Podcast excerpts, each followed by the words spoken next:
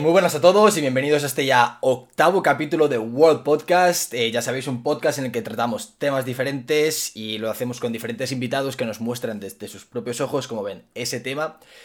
Y nos cuentan un poquito cómo viven ese tema desde, desde su primera persona, desde su experiencia y demás. Y hoy vamos a tratar un tema muy, pero que muy interesante. Eh, y para ello tenemos a una grandísima invitada que se llama Ana. Muy buenas, Ana. Muy buenas. Eh, hoy vamos a tratar contigo el tema de poliamor, ¿no? Sí. Muy bien, y para ello tú tienes eh, una, estás en una organización que se llama Poliamor Valladolid, ¿no? Sí. Eso es, sí. Eh, Poliamor Valladolid es un colectivo, estamos mirando a hacerlo asociación ahora mismo. Y bueno, pues estamos ahí, lo, lo creé pues en plena pandemia, creo que fue, en pleno confinamiento por el tema de encontrar a más personas que, que compartieran esta manera de ver la vida, ¿no? Y llevamos ya, pues eso, un año, un año y algo ahí, así que a tope. Hostia, qué buena, qué buena. Sí, sí. Y bueno, la primera pregunta que te quiero hacer, que se la hago a todo el mundo, es eh, ¿quién eres? ¿Por qué estás aquí? Pues estoy aquí porque un chico me ha contactado para hablar de poliamor. Eh, no, pero soy una persona que, le encanta hablar de... Bueno, le encanta hablar en general y más sobre estos temas, visibilizar estos temas. Eh, sobre todo también eh, a raíz de, eso, cuando hice Poliamor Valladolid, eso también me dio pie a, a, pues eso, a conocer más gente y hablar más libremente de ese tema. Eh, desde esa plataforma. Y pues nada, estoy aquí precisamente por eso, porque quiero dar visibilidad a este tipo de temas que me parece que son muy importantes y están muy invisibilizados. Total, totalmente. Y la primera pregunta se me surgió, me surgió ayer cuando, cuando puse en, historias de Instagram, porque solo antes de la entrevista suelo poner una cajetilla de preguntas para que la gente le pueda hacer preguntas al invitado, que han llegado unas cuantas y luego te las haré. Perfecto. Y la pregunta, la primera pregunta es, eh, ¿cómo se dice? Soy poliamorista, eh, practico el poliamor, eh, ¿cómo se, dice exactamente? Vale, yo digo que soy poliamorosa. Em, lo de practico el poliamor me chirrea un poco porque, bueno, a ver, cada uno lo vive de una manera, ¿no? Pero yo el poliamor lo vivo como una forma de ser, como una forma de vivir, no tanto con quién te relacionas. Me voy a explicar, ¿vale? Em, muchas veces el poliamor lo definimos como estar con más de una persona, ¿no? Y es como, bueno, para mí el poliamor es más bien una mentalidad de conocerte y de un poco romper con esos esquemas que nos han dicho que de la media naranja, todos estos mitos del amor romántico, ¿no? Es como un poco romper con eso y no tanto el con cuántas personas te estés relacionando, ¿no? O sea, yo creo que puedo ser poliamorosa y estar o con nadie, o estar soltera, o estar con una sola persona, pero tengo esa mentalidad. ¿Me explico? Entonces, para mí decir como mm, practicar el poliamor me suena a, pues eso, que quiero estar con más de una persona o estoy con más de una persona y ya está, ¿no? Como que no le doy más vueltas. Entonces, por eso me chirría un poco lo de practicar. Yo digo, soy poliamorosa y si estoy soltera, sigo siendo poliamorosa, sigo teniendo esa mentalidad poliamor, ¿no? Por así decirlo. Total, total. Yo es que lo puse así, puse... Eh, mañana vamos a tener una chica que practica el poliamor. Y lo he puesto así porque es, lo, que, lo que más he escuchado en, todos los sitios donde busco información. Siempre todo el mundo dice practico el poliamor, practico el poliamor, en vez de decir soy poliamoroso. Entonces, pues te quería preguntar a ti cómo se, cómo se dice exactamente. A ver, yo creo que es eso, depende a lo mejor de la persona. A lo mejor hay personas que lo viven más de manera que, que ellos sienten que practican el poliamor, eh, pues rollo, ahora tengo una relación monógama, estoy con una persona y ahora tengo dos relaciones y entonces eh, tengo una relación poliamorosa y no lo sienten tan a lo mejor de esa manera como he dicho yo. Entonces, no creo que haya una manera correcta o incorrecta, yo creo que va más bien de según cómo pienses en ese momento o según tus ideas o yo a mí me gusta decir que soy poliamorosa. Qué buena, qué buena. No ponerle una etiqueta como tal, ¿no? Que cada uno lo viva como, como quiera. Sí, eso es. Yo creo que mucho va de eso también el poliamor, ¿no? De romper un poco con esos esquemas, con esos moldes, ¿no? Que es como nos dicen que tenemos que encajar en un molde perfecto. Eh, monogamia y además tu relación tiene que ser así, así, así, y tiene que tener esto.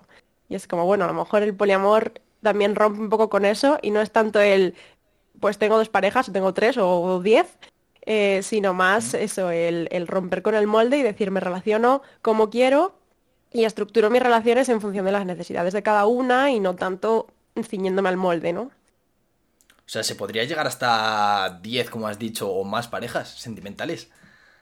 A ver, si te da la capacidad. Es que Supongo es un, que... Es un, es un poco lío, ¿no? Ah, a ver. O sea, no, tiene, no tienes tiempo para pasar tanto tiempo con, con, tantas parejas. Claro, yo creo que esto es un poco como todo en la vida, ¿no? Mm, tienes tiempo, tienes ganas, tienes motivación, pues oye, adelante, ¿no? Pero bueno, me parece hmm. físicamente poco probable el tener 10 parejas, porque bueno, si ya te cuesta muchas veces cuadrar entre trabajo, estudios, el gimnasio, los hobbies, los amigos, el no sé qué y tu pareja, pues imagínate si tienes que cuadrar con 10 parejas, ¿no? Eh, creo que sería una locura total. Total, total, ¿eh? Sí, sí, pero bueno, oye, que la capacidad de, amar para mí me parece que es ilimitada, o sea, eh, pero claro, la cosa es que el tiempo no lo es. Eso es. Sí, mientras lo hagas de manera altruista y no lo hagas por una necesidad de, afección o lo que sea, pues adelante, ¿no? Eso es, eso es. Eso yo creo que también es un fallo eh, que, la gente al principio del poliamor, eh, cuando mm. empieza a plantearse la opción, en plan, ay, esto del poliamor, no piensa tanto en que tienes que tener tiempo y cuidados también, que no es me relaciono con quien quiera eh, así a lo loco, ¿no? Es que esas personas tienen sentimientos también, igual que tú, y te van a llevar tiempo y te va a llevar eh, pues ese trabajo, ¿no? Ese trabajo con esa persona. Igual que te lleva una relación, pues, pues más de. Pues más de una te va a llevar más trabajo. Y ya no el doble, sino que también a lo mejor vas a gestionar el cómo lleve la otra persona que tú estés con esta. Ya no tienes, ya no es el doble, o sea, es como el, cuádruple o, más de trabajo. Entonces, tener cabeza, ¿no? Hablaremos, hablaremos y entraremos en ese tema de cómo gestionar los sentimientos, no solo los tuyos, sino los de tu pareja, las de la otra pareja, los de esa pareja con otra pareja. Es un, es un poco lío eso, ¿no? Sí, al principio suena todo muy caos. Luego, bueno, cuando ya estás metido y ya lo llevas, ya va fluyendo, pero principio. Pero vamos, vamos por partes primero. Eh, hablamos de poliamor. ¿Es lo mismo que una relación abierta? ¿Cuáles son las diferencias? Eh, ¿Cómo funciona? Vale. Normalmente eh, una relación abierta eh, suele ser eh, jerárquica en el sentido de que tú estás con tu pareja, vamos a decir, y eso es como un vínculo irrompible, por así decirlo, ¿no? Es como un vínculo jerárquico, es como estamos aquí por encima. Y luego ahí podemos tener sexo ocasional con otras personas. Relaciones abiertas suelen ser eso. Poliamor rompe un poco más con esa jerarquía de decir somos aquí un núcleo irrompible, ¿no?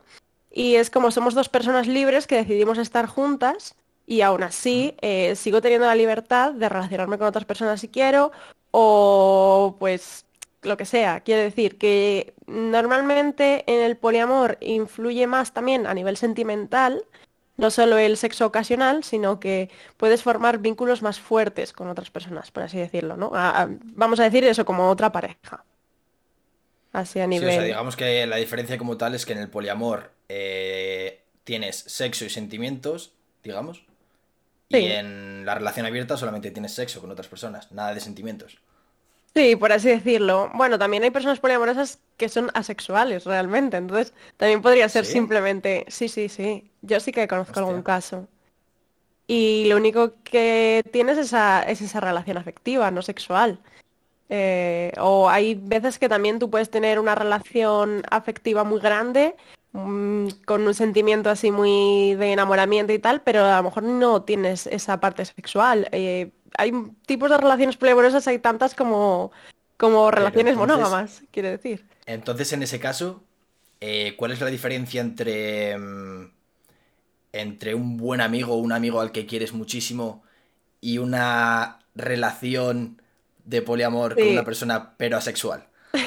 Eso es una de las cosas que se plantean mucho dentro del tema del poliamor de romper un poco con esas etiquetas de hasta qué punto es, o sea, esas jerarquías, es decir, hasta qué punto es amigo, hasta aquí es amigo y en cuanto hay sexo ya no es amigo, en cuanto tal, es como que hay muchas etiquetas para todo, muchas jerarquías para todas esas cosas y al final el poliamor rompe un poco también con eso, ¿no? Yo tengo un amigo, por ejemplo, que es... Eh, yo lo llamo amigo, ¿no? Nunca me he acostado con él, no tenemos ese tipo de, atracción, eh, pero yo sí que le considero cierto vínculo mío afectivo muy fuerte, ¿no? Porque sí que he compartido muchas cosas con él, eh, pues no sé, le quiero mogollón, ¿no? Y entonces es como, bueno, yo le llamo amigo por ponerle una etiqueta social eh, nunca jamás nos hemos acostado, eh, no creo que lo hagamos, quiere decir que no es algo que, estemos pensando ni, ni, que tengamos ese tipo de atracción, pero yo siento ese vínculo muy fuerte con él a nivel, a nivel sentimental. Entonces, bueno, ¿cómo lo denominamos eso? Pues bueno, pues hay etiquetas como, si te das cuenta, en cuanto hay sexo, hay muchas etiquetas pero para el otro no, ¿no? En cuanto a sexo es como amigos con derecho, fue amigos, eh, pareja, rollo, eh, no sé qué, pero luego para amigos es como amigos. Puedes tener amigos íntimos o Hombre, tienes amigos, amigos íntimos, colegas, conocidos. Bueno, eso también es verdad. Eh, sí, conocido de un conocido. Tienes también muchas etiquetas. Sí, pero eso ya conocidos y no sé qué no son tantos amigos. Depende de, la, de la relación también que tengas. Puede ser, te lo compro, te lo compro. Pero sí que es verdad que es eso, que a lo mejor como que no nos planteamos esa... Pero bueno, ese es otro tema, ¿no? Eh, habría que hablar también con una persona sexual para ver qué es lo que siente realmente en ese, en ese momento, ¿no? Total, total. Bueno, si alguien está viendo este vídeo lo está escuchando en Spotify o lo está viendo en YouTube y quiere dejar su comentario y es y practica el poliamor sexual, pues que nos cuente su experiencia, por supuesto. Sí, sí, estaría bien, la verdad. Es un tema también que, que tiene su aquel y también habría que visibilizar. Da, para debate, ¿eh? Sí, también. Pero bueno, también sería muy curioso eso, saber cómo, cómo sienten y, que, cómo se relacionan las personas sexuales. Que hablen un poco de, ese tema estaría muy bien. Eso es, eso es. Pues lo he dicho, eh, si hay alguna persona por ahí que lo practique eh, y me quiere escribir, está invitada al podcast, por supuesto, y, y lo hablamos, lo charlamos perfectamente. Ya está hecha la Y bueno, ahora vamos. bueno, no está mal. Y bueno, lo que hablábamos al principio, el tema de gestionar sentimientos. Eh, porque tú en, una relación poliamorosa, eh, no solamente tienes que gestionar tus sentimientos, sino tienes que concordarlos con los de, tu pareja o tus parejas. Y no solo con eso, sino con los que tengan ellas, con otras parejas que tienen. ¿Cómo, cómo se hace eso? ¿Cómo se oh. gestiona? Bueno, para empezar, yo creo que lo importante es que cada uno seamos conscientes de que nuestros sentimientos son nuestros y que no podemos hacer responsables directamente a, otras personas, ¿no? Es como el tema de los celos, es como, por ejemplo, yo saber que los celos son míos y que la otra persona no está haciendo que yo me sienta celosa, sino que yo me siento celosa por algo que está pasando. Entonces yo creo que una vez que tenemos esa base y que sabemos que los sentimientos son nuestros, de cada uno, ya podemos empezar a trabajar y apoyarnos en otra persona, pero sin hacer, sin cargar a la otra persona y hacerla responsable. No sé si me estoy explicando. Es como... Sí, yo diría que sí, ¿no? Sí, ¿no?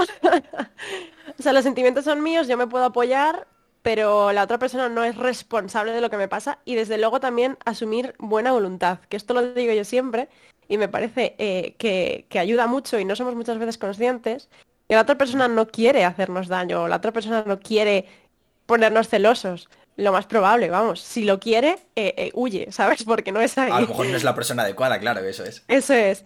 Y entonces ser consciente de que la persona eh, con la que estás no quiere hacerte daño. Y entonces también ahí todo es mucho más fácil, ¿no? Se trabaja todo de manera mucho más fácil. Porque se pueden hablar las, con, las cosas con mucha más comprensión, con mucha más paciencia, más calma, sabiendo que que no vas a ir a atacar a otra persona directamente. En plan, joder, es que has hecho esto y te has enrollado con no sé quién de tal manera que te he dicho que es que no lo hicieses este día o que no sé qué. Entonces ya no atacas, sino que ya sabiendo eso, pues puedes hablar y decir, oye, mira, me siento así, ayúdame, ¿no? Entonces, bueno, yo creo que es como todo, igual que tú puedes tener un mal día en el trabajo y necesitas gestionar ese día de, de algún modo y te puedes apoyar en otras personas, pues esto es igual. Bueno, perdona, que tengo los gatos por ahí maullando. Nada, nada. Tranqui, tranqui. Em, Pensé que era un bebé, además, ¿eh? No sé por qué... no, no, son los gatos, que, están loquísimos. bien, bien. Pues eso, al final es aprender a gestionar los sentimientos y bueno, sí que es verdad que en la sociedad actual no nos enseñan a gestionar sentimientos en general y esto pues mucho menos. Entonces pues lleva mucho trabajo y lleva mucho tiempo, la verdad. No voy a engañar, en plan, no, el problema es fácil, métete y ala, eh, todo es maravilloso y divino, no. te hace falta trabajo, pues como para todo. Si quieres aprender a tocar el piano, pues te va a llevar tiempo. Y si quieres aprender a gestionar tus emociones, pues te va a llevar tiempo. Total, pero es lo primero que tienes que hacer antes de meterte en una relación de poliamor, estar bien contigo mismo, saber gestionar tus sentimientos, saber gestionar tus, tus ataques de celos, tus ataques de tal, para luego poder eh, repartir amor, como tal. sí, totalmente. O sea, al final tienes que trabajar mucho con, contigo mismo y, y aprender a estar bien. Pero bueno, también es verdad que, que, no vamos a estar a lo mejor al 100% nunca. Yo creo que lo importante es tenerlo muy claro todo. Y tenerlo muy claro antes de empezar una relación poliamorosa, tener claro que quieres empezarla y cómo quieres hacerlo y de qué manera. Y la otra persona, pues eso, te puedes apoyar en la otra persona, pero no cargarla como tal con, con todo lo tuyo. Entonces lo tienes que tener muy claro de antemano. Total, total. ¿Y qué opinas de esa gente que se mete en el poliamor ahí a lo loco diciendo, venga, vamos a probar a ver esto, qué tal? O que tiene una pareja y es como que se aburre un poquito de esa pareja y dice, vamos a probar cosas nuevas, vamos a probar el poliamor. Opino que eso no funciona. Opino que eso es, es, un error total y muy grave, porque en el momento en el que tú eh, haces algo por suplir una carencia, eh, no estás haciendo, o sea, tú no estás siendo poliamoroso, estás practicando el poliamor de una manera que no es ética, por así decirlo, ¿no? Es como, bueno, eh, como me aburro, es que eso va a fallar en algún momento, eso va a terminar con discusiones, esto va, eso va a terminar muy mal. O sea, yo creo que lo importante y primordial en el poliamor es ser sincero. Si tú tienes esa sinceridad y dices, mira, eh, yo qué sé, estás con tu pareja y dices, mira, es que ya no siento lo mismo, pues dejar claro que no sientes lo mismo, no enmascararlo de, bueno, como no siento lo mismo y quiero divertirme, pero quiero, tengo esta dependencia emocional y me voy a quedar aquí agarrado a esta persona, pues voy a hacer lo que quiera, pero luego eso funciona muy mal. O sea, creo que en el 100% de los casos eso no funciona. Entonces, creo que no es la mentalidad para, para iniciarse en el tema del poliamor. Pero hay mucha gente, ¿eh? ojo, hay mucha gente que lo hace así. Total, total. Y por la otra parte, de por ejemplo, mi pareja me ha dicho que quiere practicar el poliamor, pero yo como no quiero perderla, eh, me aventuro también a, esa, a esa aventura como tal, porque es una aventura. Sí, eh, es que ese también es otro tema, también en el que entra esa dependencia emocional, ¿no? Es como nos han educado tanto para tener una pareja y mantenerla y pase lo que pase y, no sé qué, tenemos que estar juntos y tal, que muchas veces pasan esas cosas, que nos abandonamos a nosotros mismos y entonces lo damos todo por la otra persona, cosa que me parece un error gravísimo, porque nunca jamás te tienes que abandonar a ti. O sea, siempre tú eres lo primero, eres la prioridad y tienes que saber qué es lo que quieres. Y luego ya, a raíz de ahí, eh, ya vas trabajando. Entonces, si la otra persona te dice, oye, que quiero, pues eso, quiero una relación poliamorosa, eh, que tengas tú muy claro si lo quieres o no. Y si no lo quieres, no tener esa dependencia que te diga, ay, es que no quiero perderle, no, es que dices, es que me importa yo, mira, no quiero, no me interesa. Lo dejamos de buenas y ya está, o no lo hacemos o todo bien. Pero es que hay una dependencia emocional muy grande y ese sentimiento de tener, tengo que abandonarlo todo y dejarlo todo por la persona a la que quiero. Y es como, bueno, a ver, tampoco creo que sea así. Entonces, bueno, otro error que me parece. ¿Y de qué, crees que, de qué crees que viene esa dependencia emocional que tanto tenemos? Ahora que tú estás estudiando psicología, como me has comentado. ¿De dónde crees que, viene? Yo creo que viene todo de la cultura y de la educación. Es decir, si tú desde pequeño, pues eso, ves las películas, eh, las series, eh, lo que te van diciendo la gente, los mitos del amor romántico, ese amor verdadero, cuando quieres a alguien, el amor todo lo puede, todas esas cosas, eh, al final yo creo que van calando, van calando y lo vamos aprendiendo. Entonces generamos un aprendizaje eh, sobre esos temas eh, que para mí es totalmente insano. Porque nos están generando esa necesidad de estar con alguien y que una vez que lo encuentres, haz lo que sea para estar con esa persona, no lo sueltes porque ya lo has encontrado. Y es como, hostias, me parece hasta peligroso en cierto, en cierto modo, porque luego ocurren pues esas relaciones eh, tóxicas y de maltrato en el que las personas no son capaces de salir de ahí. Porque, claro, es como, no, es que le quiero.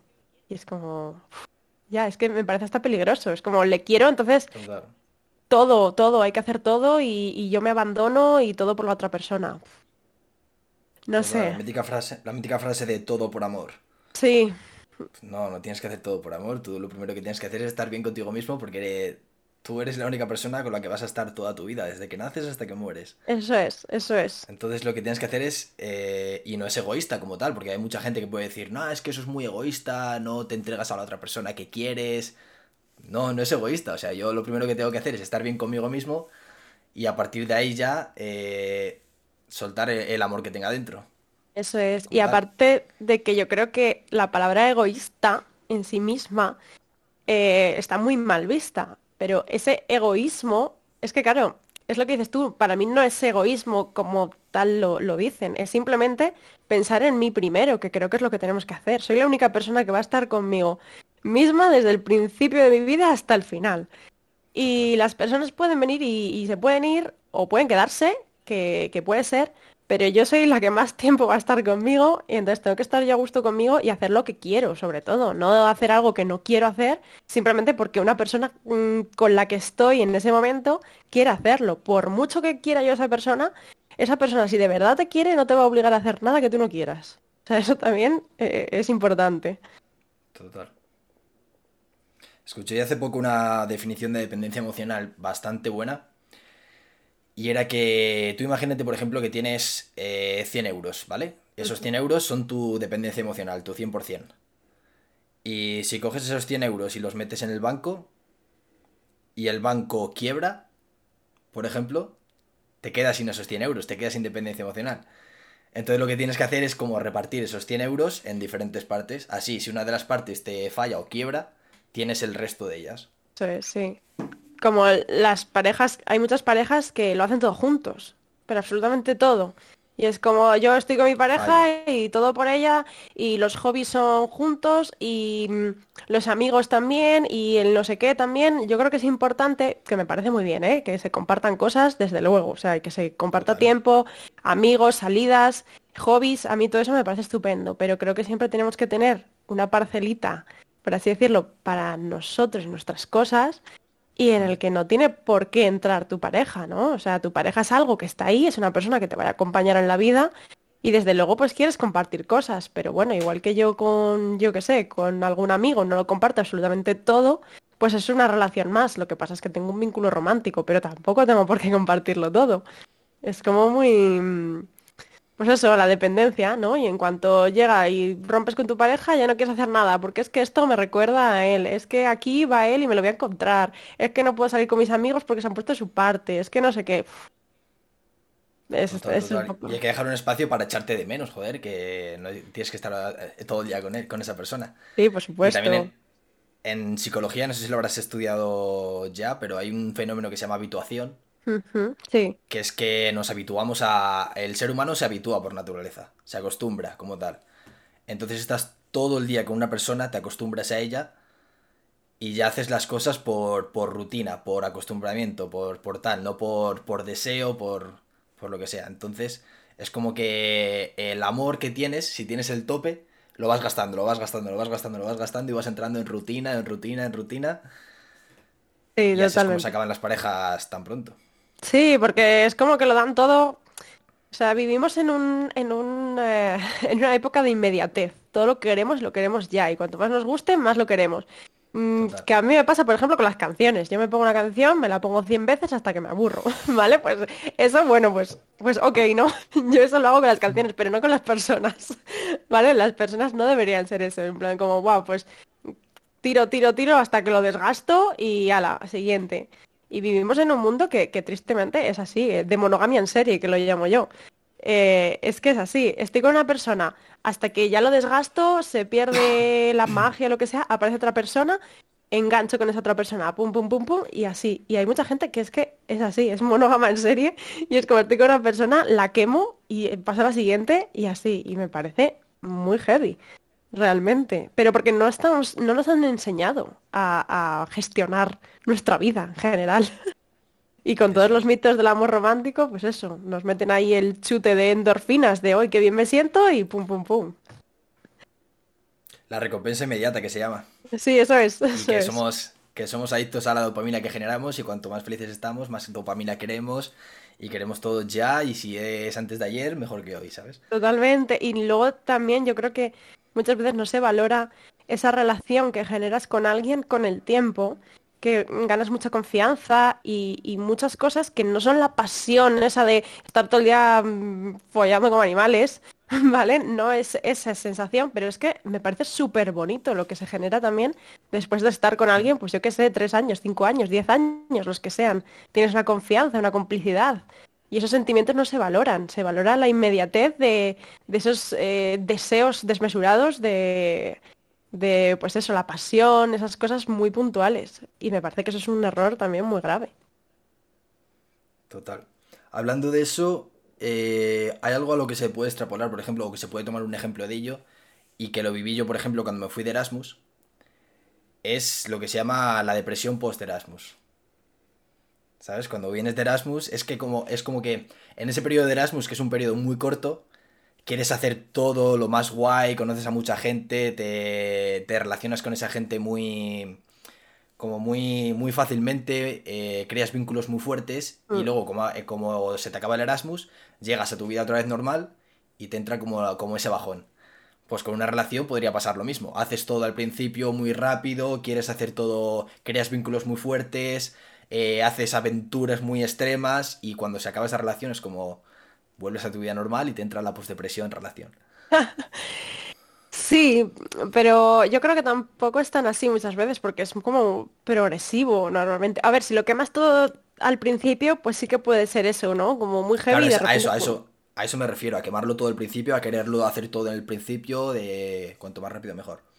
Pues sí, yo creo que pasa luego eso, ¿no? Es como que te das cuenta de, de que ya no es como era y querías quería seguir chutando, es que al final es eso, es como, es como una droga, eh, esa, esa energía que te está generando, todas esas hormonas, todas esas endorfinas, todo eso, al final es como una droga y quieres más y quieres más y en el momento en el que se va apagando ya dices, hostias.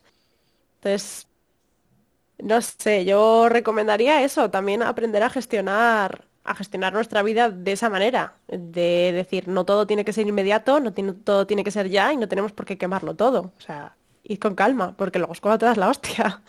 Total. Pero eso es educación en general, eso es algo que nos tienen que enseñar desde, desde pequeños. Lo que pasa es que ahora en, este mundo globalizado que vivimos es muy complicado enseñar eso desde pequeños, porque es como, por ejemplo, Amazon. Pides una cosa y al día siguiente lo tienes en casa. Totalmente. Es como. Mm, o sea, yo, por ejemplo, en TikTok hago vídeos sobre, sobre cosas de psicología y demás. Y un día lo comenté en un vídeo que Amazon nos está haciendo mucho daño, ¿sabes? Por, por eso, por la. por la mm, recompensa. Por la recompensa inmediata que nos da. Porque es como que quiero, quiero algo, lo tengo el día siguiente. Y eso lo extrapolas a otras, a otras cosas de tu vida. Y no siempre es así. O sea. A veces hay que esperar un tiempo. Sí, sí, di. Eso, que a veces hay que esperar un tiempo y retrasar esa recompensa inmediata después hace que, valores más ese objeto o esa relación o lo que sea y valores, valores más lo que tienes con el tiempo. Sí, sí, totalmente, es que es así. Tendríamos que aprender a ir con calma y que todo eso además luego genera a la larga también en ciertos aspectos de la vida, lo extrapolas y genera mucha frustración porque quieres conseguir, quiero, pues como te decía antes, quiero aprender a tocar el piano y eso lleva un esfuerzo, pero la gente dice, quiero aprender a tocar el piano y lo quiero ya y como en dos días no había aprendido, me frustro. Y genera una frustración en el día a día y en la vida, pero en general con casi todo. Total.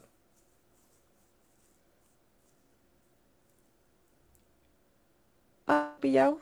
Ahora. Ahí, ahora. Se me había pillado el Discord, digo. Bien, sí, que me estabas diciendo. Que, eso, que genera mucha frustración en general en el día a día, o sea, en, muchas cosas, ya no solo en el tema del amor, sino en general en, todo, que lo queremos todo ya y cuando no lo tenemos es como... y genera todo... mucha, mucha eso es, y mucha ansiedad también, y luego esa frustración la pagamos con otras personas, y es algo que es nuestro, no deberíamos sacarlo de... Totalmente, totalmente. Eso es, eso es. Y has comentado que esto, bueno, estamos hablando de que esto es algo que nos enseña mucho la sociedad y, tal, pero ¿no crees que también hay un componente innato? Algo que tenemos dentro, algo físico. te, pongo, pues te, pongo, te pongo un ejemplo, te pongo un ejemplo. Eh, hace poco salió un, experimento hecho con, bueno, hace poco no sé, eh, lo he visto hace poco. Un experimento con, con ratones que ponían a un ratón macho, ¿vale? Con, con, un, con un ratón hembra y bueno, copulaban hasta que, hasta que no podían más y luego se cansaban. Eh, y luego se cansaban uno del otro. Pero de repente si le ponen, si al macho le ponen una hembra nueva, eh, va a mirar solamente a esa hembra nueva y va a copular todo el rato hasta que no pueda más con esa hembra nueva, va a desgastar todo lo que pueda hasta que no pueda más. Y se para, y luego no quiere más. Y luego le meten otra hembra nueva y, y, lo mismo. Y así sucesivamente hasta que, bueno, hasta que cae. Sí, ¿no? Hasta que, hasta el Eso es. Em, a ver, yo, eh, según también lo que he estado estudiando de, psicología, eh, justo este año he estado estudiando psicobiología, el tema de las especies, eh, se planteaba el tema de la monogamia, poliginia y todas esas cosas dentro del tema de, las diferentes especies. Y yo creo que, lógicamente, mm, va a haber siempre un componente innato a ciertas cosas, eh, pero en la especie, o sea, en el ser humano es mucho más difícil de, ver, ¿no? Por ejemplo, eh, las aves, por ejemplo, son socialmente monógamas.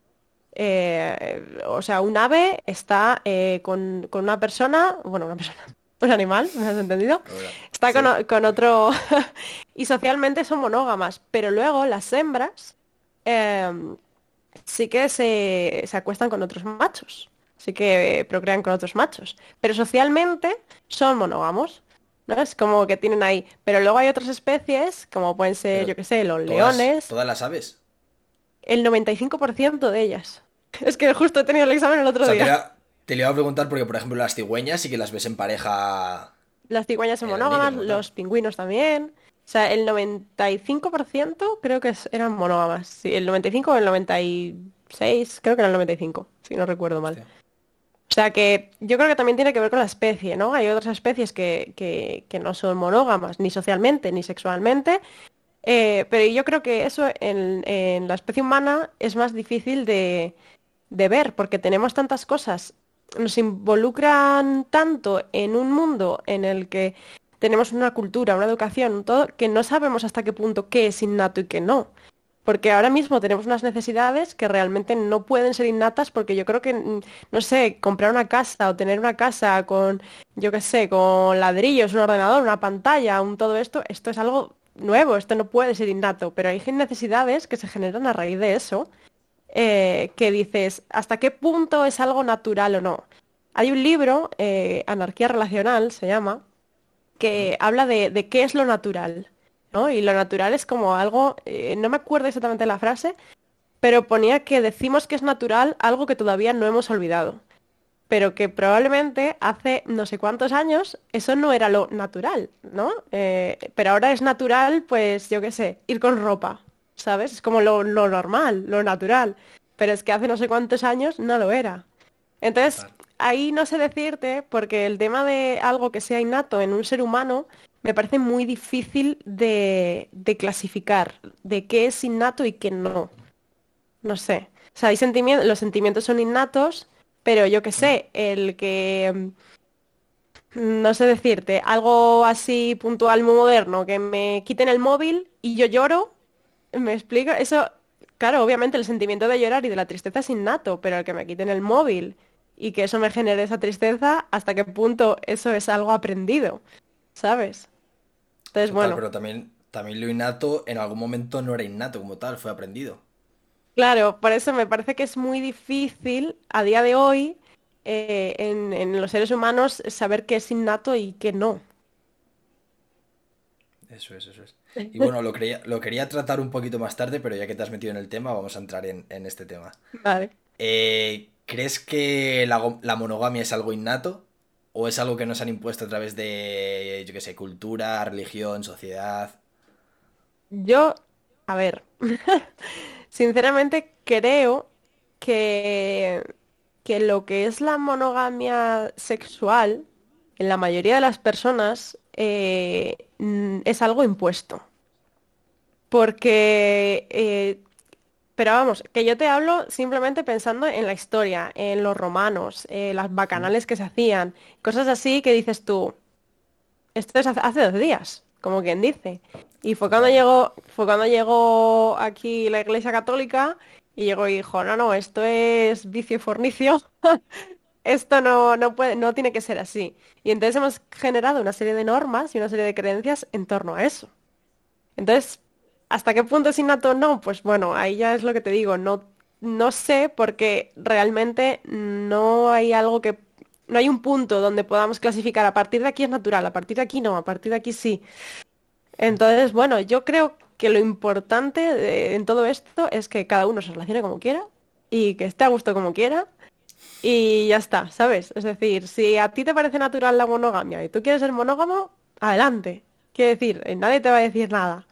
Pero si yo no... Debería. Nadie debería decir nada. Si yo estoy feliz con mi poliamor, nadie me debería decir nada tampoco.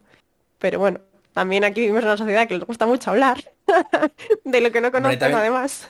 Ahí también entra el punto de la envidia en algunos casos, de la frustración que hablábamos antes. Sí, muchas veces sí, que a lo mejor hay mucha gente que, por ejemplo, me dice, eh, jo, qué guay eso del poliamor, yo no podría. Así de gente, el yo no podría. Como hay mucha gente que lo critica, yo creo porque no porque no lo conoce y entonces a lo mejor lo quiere, pero no puede, o porque tal. Luego hay mucha gente que lo critica simplemente por desconocimiento, porque como no es lo normal, no es lo natural, pues sala, lo critico, ¿no?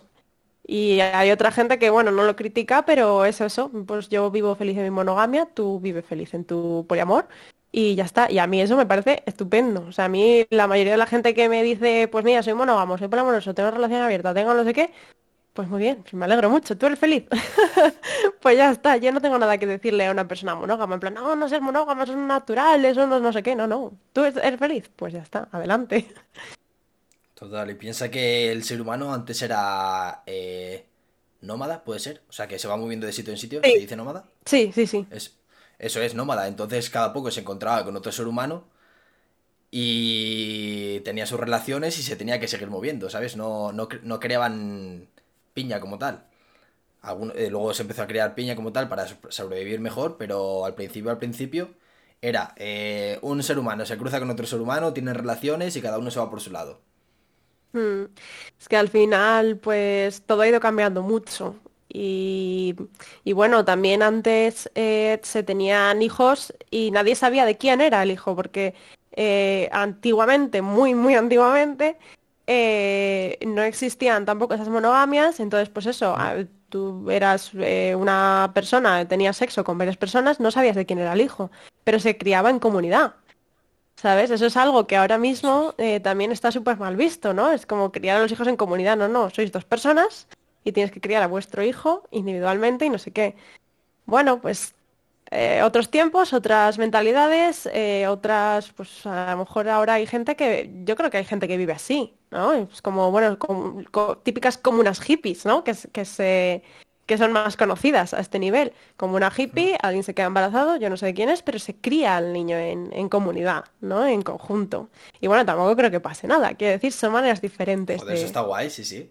Sí, sí, vamos, a mí, yo qué sé, el día de mañana me dicen, oye, que tu hijo le, van a, le vamos a criar entre una familia que somos cinco. Y digo, mira qué bien, qué de tiempo libre vamos a tener, ¿sabes?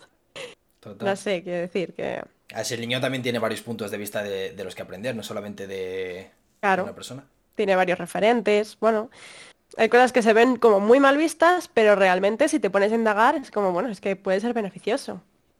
O puede que no, pero quiere decir que hay que analizarlo, hay que, hay que ver. Yo le puedo estar inculcando cosas em, terribles a un niño y ser, tener una relación monógama y estar inculcándole cosas horribles y alguien que tenga tres padres o ¿Qué suele pasar? pues claro es, es que es eso y alguien que tenga tres padres y dos madres pues a lo mejor le estás inculcando unos valores eh, y es la mejor persona del mundo pues no tiene que ver total total hace poco escuché lo que has comentado de que antes no se sabía de quién eran los hijos y demás escuché en, una, en un debate de poliamor versus monogamia que la, monogamia fue algo que se impuso desde, la, desde el gobierno, desde la sociedad, desde la religión, por eso mismo, porque antes no se sabía de quién eran los hijos, entonces la madre siempre sabía que el hijo era el suyo, pero el padre nunca estaba seguro. Entonces, para que, para que se supiese eso y el padre se quedase a cuidar a su propio hijo y la, y la especie sobreviviera como tal, se impuso esa monogamia para que ambos, los dos progenitores, criaran a, la descendencia como tal y no se, crea, no se criaran eh, con madres solteras, eh, que a lo mejor no, no, podían tener recursos porque, bueno, antes ya sabes cómo eran las cosas. Sí. Entonces, puede que fuese eso, ¿no? Yo creo que todo se generó a raíz de la propiedad privada y el capitalismo. Y de verdad lo creo. Porque quiere decir, en un, en un mundo en el que no existe esa propiedad privada, da igual. O sea, te va a dar igual. Quien... Eh, no, no, estoy juzgando, ¿eh? Si es malo o bueno, yo ahí no entro. Pero quiero decir, en el momento en el que se generó esa propiedad privada, es decir, esta es mi casa, esta es mi familia. Ahí es cuando ya eh, todo el tema de la monogamia empezó a tener sentido, ¿no? Eh, por tener un control, por así decirlo, un control sobre la, sobre la gente, sobre la población, de decir, tú tienes aquí tu casa, tú tienes aquí tus tierras y tus hijos y tu familia. Y entonces ahí ya se empiezan a generar todas esas... Em, pues eso, esas, propiedades. ¿Mm? ¿No? Sí, sí, di. Sí, digo que eso podría pasar, podría pasar desde antes, por ejemplo, cuando, cuando los seres humanos vivían en las cuevas, que hacían peña, hacían comuna para sobrevivir como tal, y ahí se. y el que viniera de fuera era un extraño, por lo tanto era una amenaza. Entonces la monogamia podía haber empezado ahí. De. de crear esa comuna, crear esa familia y solamente procreamos entre nosotros. Claro, entonces eso es una una polimonogamia. Entonces, es como, somos aquí, eh, pues yo qué sé, 10 eh, personas, ponte, o 20 personas, o las que seamos, y estamos dentro de nuestro vínculo, ¿no? Por así decirlo, en el que no es monogamia, porque somos varias personas y tal, pero si entra alguien de fuera, eh, pues a lo mejor es, visto como una amenaza. Pues no sé, es curioso, es curioso porque al final creo que sí que es verdad que muchas veces se generan ahí esos territorios que, no me parecen mal del todo. O sea, quiero decir, yo no voy a juzgar, eh, no voy a entrar en ese punto, pero me parece curioso, ¿no? Es como, eso pasa, por ejemplo, en, los leones y cosas así, las manadas, como un macho a lo mejor está, con, normalmente en los leones así, un macho eh, procrea con varias hembras y tal, y no ataca a machos dentro que estén dentro de su manada, pero luego si están fuera, bueno, es que eso, eso es otro telar. O sea, no los ataca. No los ataca si no se pone. si son sumisos. También, también. Si son sumisos a él, si no. Sí, sí. y fuera de la manada, ¿sabes? Sí, sí, tal cual, ¿no? Eh, bueno, es que también el, eh, la naturaleza tendríamos ahí para analizar. Y, y bueno, eh, es lo que digo, la especie humana no es eh, tiene muchas cosas que obviamente no son iguales que como, yo que sé, los leones. No somos ni como leones, ni como pingüinos, ni como tal, somos seres humanos. Pero sí que hay características que, lógicamente compartimos de ciertas, de ciertas especies. Pero bueno, ya digo que ese es otro tema que quedaría también para largo y tendido. Total, estaría guay hablar con, con un antropólogo. ¿Antropólogo se llama? Sí. Sí, creo que sí. Con un antropólogo sobre el tema del ser humano, qué cosas son innatas, qué cosas son aprendidas, qué cosas son... Sí, pues la verdad es que estaría bien. sí, sí. Eso es, eso Ya tienes ahí otra idea para... Otro podcast, por ejemplo. Ya tenemos el de las personas asexuales y eh, con un antropólogo. Está guay, esto, esto, esto avanza, esto avanza, señores. bien, bien, bien. Y otro tema también que lo tocamos un poquito al principio, pero no entramos como tal, era el tema de mm, de ponerse de, o, si lo tocamos, el tema de ponerse de acuerdo con los sentimientos de las otras personas o lo hemos ah, tocado. Hemos hablado del tema de responsabilizarte tú de tus sentimientos, eh, pero que te puedes apoyar en otras personas, eso sí que lo hemos dicho. Em, y el tema de... Mm, porque yo estoy hablando con, gente también que le practica el, Bueno, que es poliamorosa. Sí, no, bueno, dile como quieras, que no pasa nada. Y me dicen que, o sea, yo estoy hablando con ellos, le he estado preguntando cosillas y demás. Y me dice que al principio hay que dejarlo todo como muy claro, hay que hablarlo con la persona, hay que, hay que decir qué cosas se pueden hacer, qué cosas no se pueden hacer, dónde se puede hacer, en qué ocasiones. Eh, ¿Eso es así o solamente es esas personas porque lo quieren hacer así? O... Yo creo que son esas personas. O sea, quiero decir, ¿Sí? Eh, al final cada uno es lo que te he dicho al principio, ¿no? Relaciones hay eh, tantas como personas y yo no me voy a relacionar igual. Yo como Ana no me voy a relacionar igual con una persona que con otra. O sea, van a ser dos relaciones totalmente diferentes. Entonces todo depende también de las necesidades de cada uno y de lo que yo quiera establecer. A lo mejor, yo qué sé, eh, hay personas que necesitan poner acuerdos porque yo pienso que al final esos acuerdos, si son muy cerrados, todo vienen de inseguridades. O sea, es como una manera de, de sentirte más seguro. Cosa que no me parece mal, ¿eh?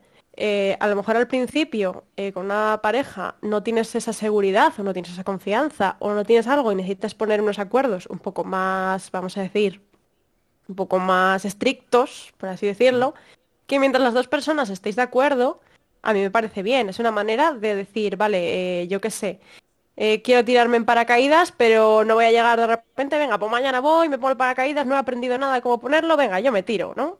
Pues es, es, decir, vale, pues primero vamos a hacer una clase eh, aquí en Parao de cómo se pone, de cómo se pone bien, cómo darle a la no sé qué, y mañana vamos a aprender no sé qué, y mañana al día siguiente vamos a aprender no sé cuál. Pues lo veo parecido. Al final creo que cuando estás relacionado con una persona y ya llevas tiempo en el poliamor, esos acuerdos tan cerrados no te hacen falta, ¿sabes? No te hacen falta esos acuerdos em, de decir, no, eh, no puedes hacer esto y aquí no lo puedes hacer y no sé qué. Yo, por ejemplo, voy a hablar de algo personal. En mis mm. relaciones yo no tengo ningún acuerdo. O sea, yo no tengo ningún acuerdo. Es como tú eres libre de hacer lo que quieras, yo soy libre de hacer lo que quiera, pero lógicamente ya cuando conoces a la persona, sabes que hay cosas que a lo mejor le pueden sentar peor, o lo puede llevar peor, o le puede costar más gestionar, y entonces para mí el acuerdo que tengo yo con mis relaciones es sentido común. sentido común. O sea, ya me conoces, sabes cómo soy. Si yo qué sé, eh, empiezo a conocer a alguien el día de mañana y yo qué sé, mm, sé que le gustan los videojuegos como a mí, o yo qué sé, le gusta yo qué sé qué, y a lo mejor es un tema que yo tengo una relación con la que también juego a videojuegos y tal, pues a lo mejor sé que en ese aspecto a lo mejor se puede sentir amenazado o le puede costar más o lo que sea, pues al final el sentido común y tener empatía y llegar y decir, mira, eh, sinceridad ante todo, yo te lo voy a contar todo, pero sé hasta qué punto hay cosas que te va a costar más gestionar y hay otras que te va a costar menos. Y entonces tener el sentido común y a la hora de comunicar las cosas no decir, mira, pues he conocido a esta persona o me ha acostado con esta persona y ya está, no te puedes poner celoso porque esto es poliamor. No, ¿sabes? No, es decir, mira, ha pasado esto, ¿cómo te encuentras? Yo eso es algo que pregunto eh, el noventa y tanto por ciento de las veces si ocurre algo. Eh, o sea, pero tú lo preguntas a posteriori o anterior. O sea, tú dices, ha pasado esto, ¿cómo lo llevas? O, o dices, voy a hacer esto. ¿Qué te parece? Depende.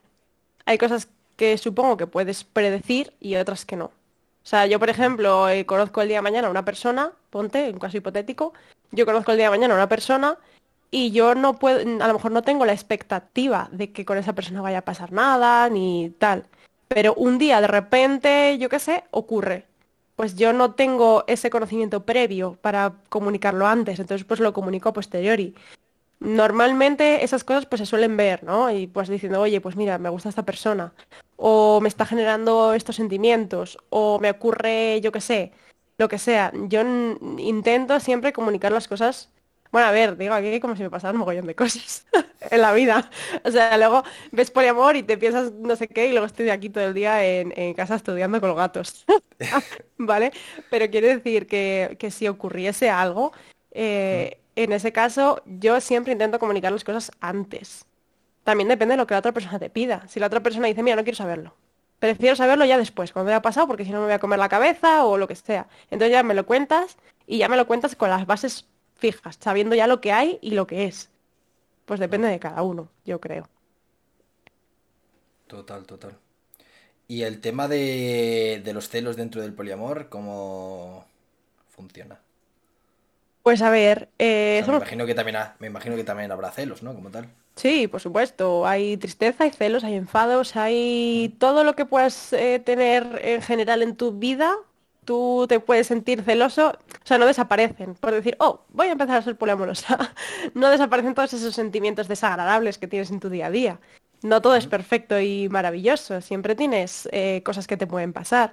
Eh, la diferencia de las personas monógamas a las personas poliamorosas es que somos normalmente, hay personas monógamas que también, ¿eh? yo ahí no voy a entrar. Eh, yo cuando hablo normalmente de monogamia, te hablo de una monogamia estándar, en la que tú no has pensado nada, tú te has metido en la vida, te has metido en una pareja y tal, que no has pensado ni has reflexionado sobre el tema, ¿vale? Eh, no estoy condenando a la monogamia. Pero normalmente eh, las personas poliamorosas son conscientes de, que tienen esos sentimientos y de cómo gestionarlos. Y entonces, eh, si yo, por ejemplo, me siento celosa por algo, ah, yo qué sé, hace años cuando yo no había planteado el poliamor y la monogamia, probablemente me enfadara con la otra persona. Joder, es que has hecho esto y joder, es que lo haces para ponerme celosa, no sé qué. Y, y eso, pero yo ahora mismo es como, bueno, soy consciente de que tengo esa, esos celos y, y ya está, ¿sabes? Eh, pues voy a trabajarlos. Bueno, tengo aquí a este gato que es más mimoso, quiere que le coja. Es ¿Es una de que... tus relaciones poliamorosas? ¿Qué? ¿Es una de tus relaciones Sí, poliamorosas? sí, tengo dos gatos y vamos, les tengo ahí, son, son mis amores. Es que este además es muy mimoso, si no le cojo se me va a quedar ahí todo el rato. Hostia. Sí, sí, o sea, ¿cómo- este quiere estar en brazos. El ¿Cómo otro más independiente. Neón. Neón y Chiri tengo. Y bueno, este es el, el apegado de la relación. Este tiene dependencia emocional y no puede estar quieto. Él vive una monogamia contigo, pero... Es un poliamor, pero bueno, Chiri es como más independiente, pasa, y este es como, oh Dios mío, necesito estar con mi humana todo el rato. Total, total. Va a Y desgastar la justamente, justamente en ese tema, eh, se puede... mm, o sea, ¿te puedes vincular más emocionalmente con una persona que con otra? ¿O es 50% siempre? ¿O...? Bueno, yo creo que igual que con tus relaciones de amistad, eh, no es que a lo mejor a un amigo le quieras más y a otro menos, eh, simplemente pues a lo mejor es diferente. Mira, sé con este amigo me lo paso muy bien de fiesta, pero con este pues le cuento mis intimidades. O con este hablamos de yo que sé qué otra cosa, ¿no? Pues yo creo que esto es igual. Al final es lo que te he dicho antes, relaciones hay tantas como personas hay en el mundo. Y entonces eh, va a ser siempre diferente con todo el mundo. ¿Puedes tener un sentimiento más fuerte por alguien? Pues puede ser. ¿no? Puede ser, pero normalmente lo que me suele ocurrir a mí, por ejemplo, es eso, que, que es diferente, ¿no? Con una persona compartes una cosa, con otra compartes otra de otra manera y te dan dos puntos de vista totalmente diferentes de la vida. Y entonces, pues, eh, para mí ahí también está el, el crecimiento. Ay, que sí, pesado. Y es que, vamos, no me deja en paz. Para mí también ahí está el crecimiento y el ver... eh, pues eso, que, que no el amor es lo como nos lo han pintado, que tiene que ser esto, esto y esto, y pasión y sexo y no sé qué y no sé cuál. Bueno, que a lo mejor en una relación puedes tener unas cosas y en otra otras y ninguna es ni mejor ni peor, simplemente es diferente. Total, total. ¿Y qué opinas del amor romántico que nos están vendiendo desde, desde pequeños? De, mira, tienes que encontrar tu media naranja, tiene que ser tu complemento, no alguien que te acompañe, tiene que ser como tu complemento. ¿Qué opinas de eso? Me parece, como te he dicho antes, que me parece hasta peligroso en cierto modo. Porque no nos están enseñando a cuidarnos a nosotros mismos, no nos están em, enseñando a, a, a tener un mundo propio, sino que nos están enseñando a que tenemos que ser el mundo de alguien y alguien tiene que ser nuestro mundo. Y entonces es lo que hemos dicho antes, que si tú te empiezas a relacionar así, el día que, que esa pareja te falle, ¿qué, qué va a pasar de ti? ¿Qué, qué vas a ser? No, te vas a quedar en nada. Total. La Entonces- dependencia emocional que hablábamos antes, los 100 Sí, euros. eso es, eso es. Los 100 euros que has dicho tú, totalmente. Si los inviertes en, en algo puntual, tendrás que tener más cosas en tu vida. Entonces me parece peligroso. Porque también es eso, lo que te he comentado antes. Si te metes en una relación tóxica o abusiva o algo así, no vas a saber salir o te va a costar mucho más. Porque no tienes ese valor tuyo como persona eh, tan íntegro y vas a pensar que tu valor depende de esa otra persona. Entonces vas a hacer lo posible para estar con esa persona, aunque sea una relación tóxica y abusiva. Entonces me parece peligroso. O sea, hay cosas que son inocentes, más inocentes que me parecen que, bueno, que no tiene sentido. Pueden ser más inocentes, pero todo al final termina generando frustración, porque tienes unas expectativas aquí y en cuanto la otra persona te dice algo ya es como, oh, qué frustración, qué dolor, eh, me ha roto el corazón, eh, y todo es horrible, ¿sabes? Entonces creo que si no tuviésemos esas expectativas por esos mitos del amor romántico, eh, viviríamos más felices. De verdad lo creo. Aunque sean Total, monogamia, aunque es, monogamia, como tú quieras relacionarte, pero sin esos mitos tan tóxicos. Total, total. ¿Y crees que es algo que se debería cambiar de la sociedad? 100%. 100% porque es eso, se genera al final problemas de salud mental gordos. De depresiones porque me ha dejado mi pareja eh, y cosas así que dices, hostia, es que yo entiendo que lo pases mal y que es algo triste, ¿no? Eh, el, pierdes a alguien, sea pareja, amigo, familiar, lo que sea, lo pierdes, te va a doler. Es lógico, ¿no? Que te duela. Pero una cosa es ese dolor eh, y esa tristeza porque esa persona se ha ido y, otra es esa sensación que se produce hasta odio por la persona. Que eso yo no lo, no lo entenderé nunca jamás. A ver, si ha pasado algo muy gordo, en plan, es que esa persona, yo qué sé, me ha pegado o algo así, pues hombre, entiendo que lo odies, ¿no? Pero yo qué sé, simplemente las cosas no han ido bien y, y ya está. No entiendo por qué tengo que odiar a mi expareja. O sea, es una persona con la que he compartido mogollón de cosas durante, yo qué sé, un año, dos años, cinco, diez, los que sean, y ahora he pasado a odiarla. Eso también es algo que nos hace eh, ese mito del amor romántico, ¿no? Es como pasar del amor al odio, es como, joder, esa persona ha sido todo para ti, todo, entendámonos. Bueno, para algunos todo, todo, literalmente. Y de repente pasas a odiarla. Y es como, esto si deconstruyéramos todos estos mitos y los reconstruyéramos otra vez y de cero y sanamente, eso no pasaría, pienso yo. Total, el otro día justamente lo hablaba con unos colegas el tema de, de por qué cuando cortas una relación es como pasar odiar a tu ex. Es como si dices la palabra ex, es como ya es una persona a la que odias, la peor persona del mundo, le tengo un asco terrible. Y no, o sea, es una persona con la que has pasado momentos súper guays, es una persona con la que has compartido eh, vivencias súper felices y se acabó la relación, pues se acabó, pero esa persona es, es una persona que, que, te ha hecho vivir momentos súper guays, súper felices y no tienes que odiarla porque se haya terminado la relación, porque, a ver, lo que dices tú, si te ha pegado, te ha hecho una cosa muy mala, te ha estado maltratando durante toda la relación, pues sí. Pero si simplemente se ha cortado porque se, se acabó el amor o porque te haya puesto los cuernos, ¿vale? O sea, es una cosa mala entre muchísimas cosas buenas que has tenido. Entonces no, tienes por qué, por qué odiar a, esa persona como tal.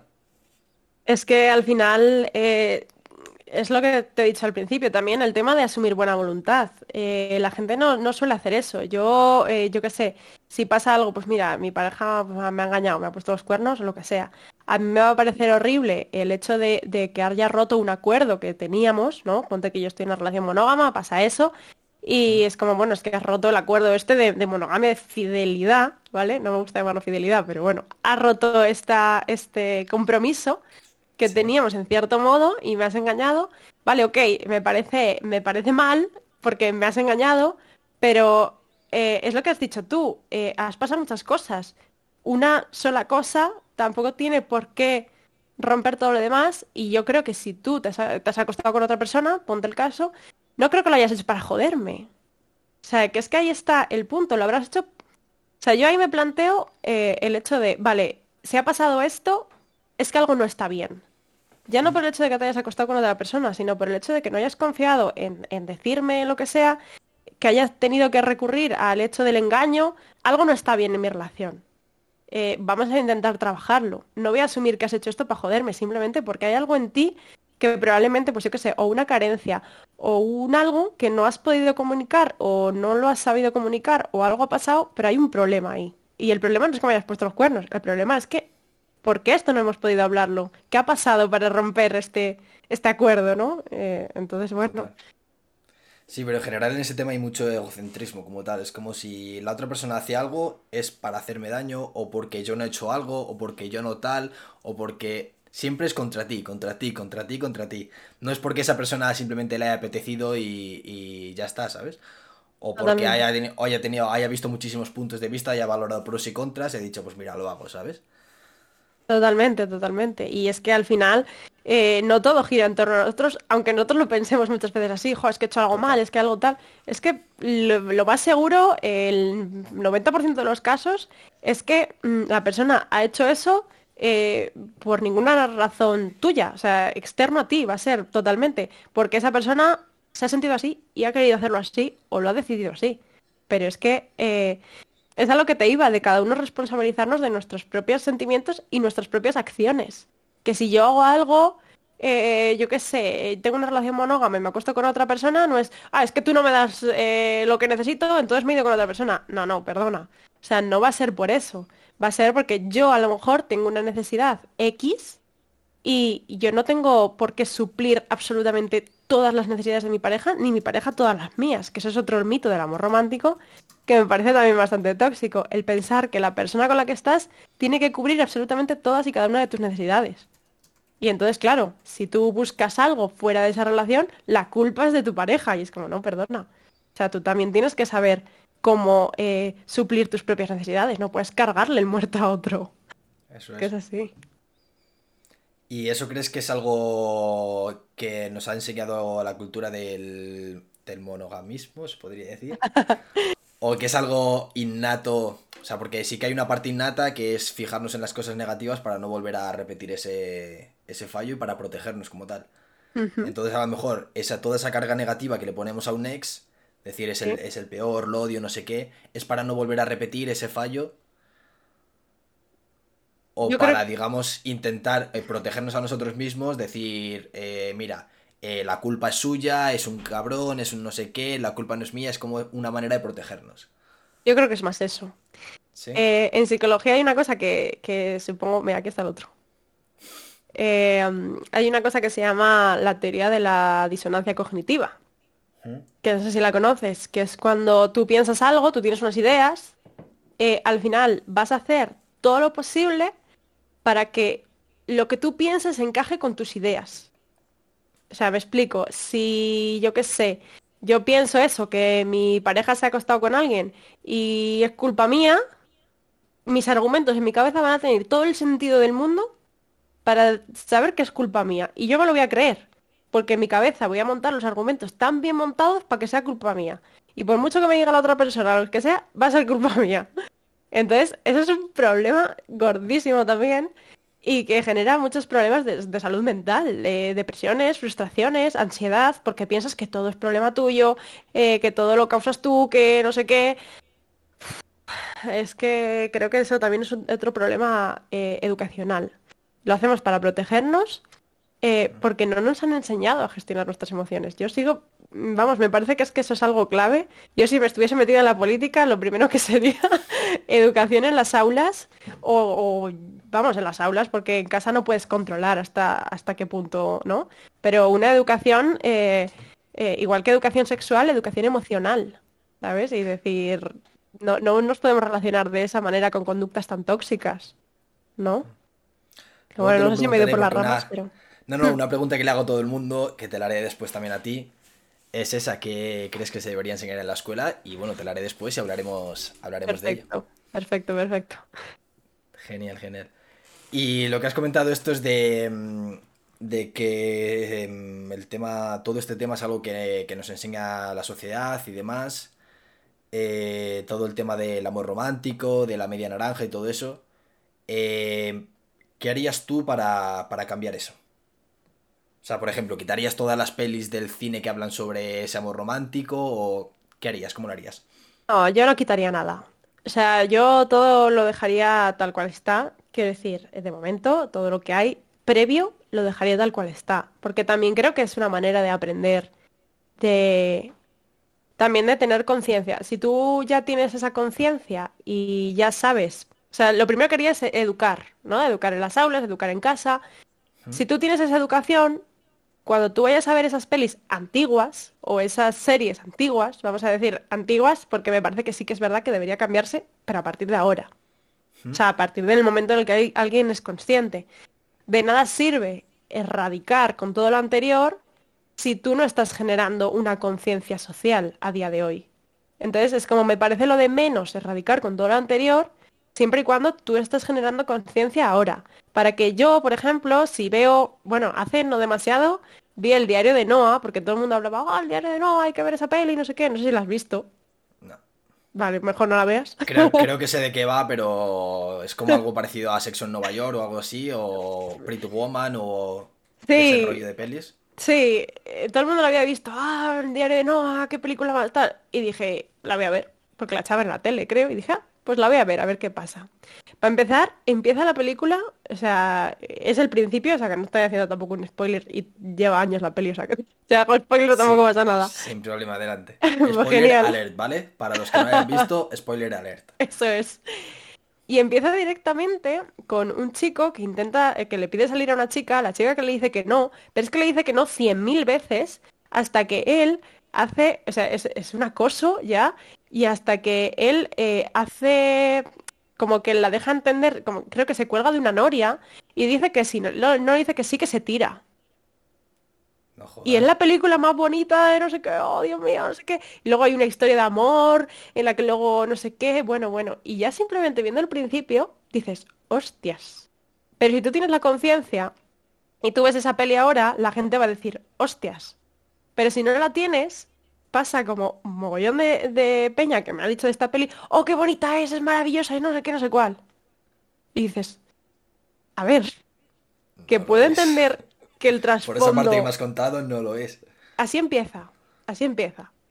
Que sí, que acaba súper bonito y, no sé qué, porque luego creo que ella tiene Alzheimer y él va eh, a cuidarla y todos los días les cuenta su historia y no sé qué, no sé cuál. Muy bien, me parece muy bonita esa parte. Pero, ojo, que empieza ya con un acoso, un intento de suicidio y una coacción para que ella le diga que sí. Una coacción, es que es eso, ¿eh? Que es como, hostias. Pero es la- la- una película súper bonita y maravillosa. Y entonces es lo que te digo. Yo todo eso no lo cambiaría. Es lo que hay. Ya es una cultura hecha en un tiempo momentáneo, en un momento puntual, quiero decir. Eh, ahora vamos a crear cosas nuevas y vamos a crear con esa conciencia. Y se está haciendo poco a poco, pero bueno, cuesta porque a la gente le pica mucho. Ay, han tenido que hacer esto, han metido esto para forzar, eh, yo qué sé, no sé qué. Y es como... A ver, también te digo, las cosas forzadas quedan mal. O sea, es mejor sí, meterlo sí. que fluya, no forzarlo como tal. Totalmente, pero porque yo creo que no hay conciencia. Y entonces como no la hay, no saben cómo meterlo. Y lo quieren meter y es como, ¡pum!, lo meto ahí, ¿no? Eh, yo, por ejemplo, soy muy friki de Marvel. Escena de Marvel, todas las chicas, las vengadoras, no sé qué, no sé cuál. Como, Demasiado, demasiado forzado, ¿eh? es como, me parece muy bien que lo hagáis, me parece estupendo, pero normalízalo desde el principio.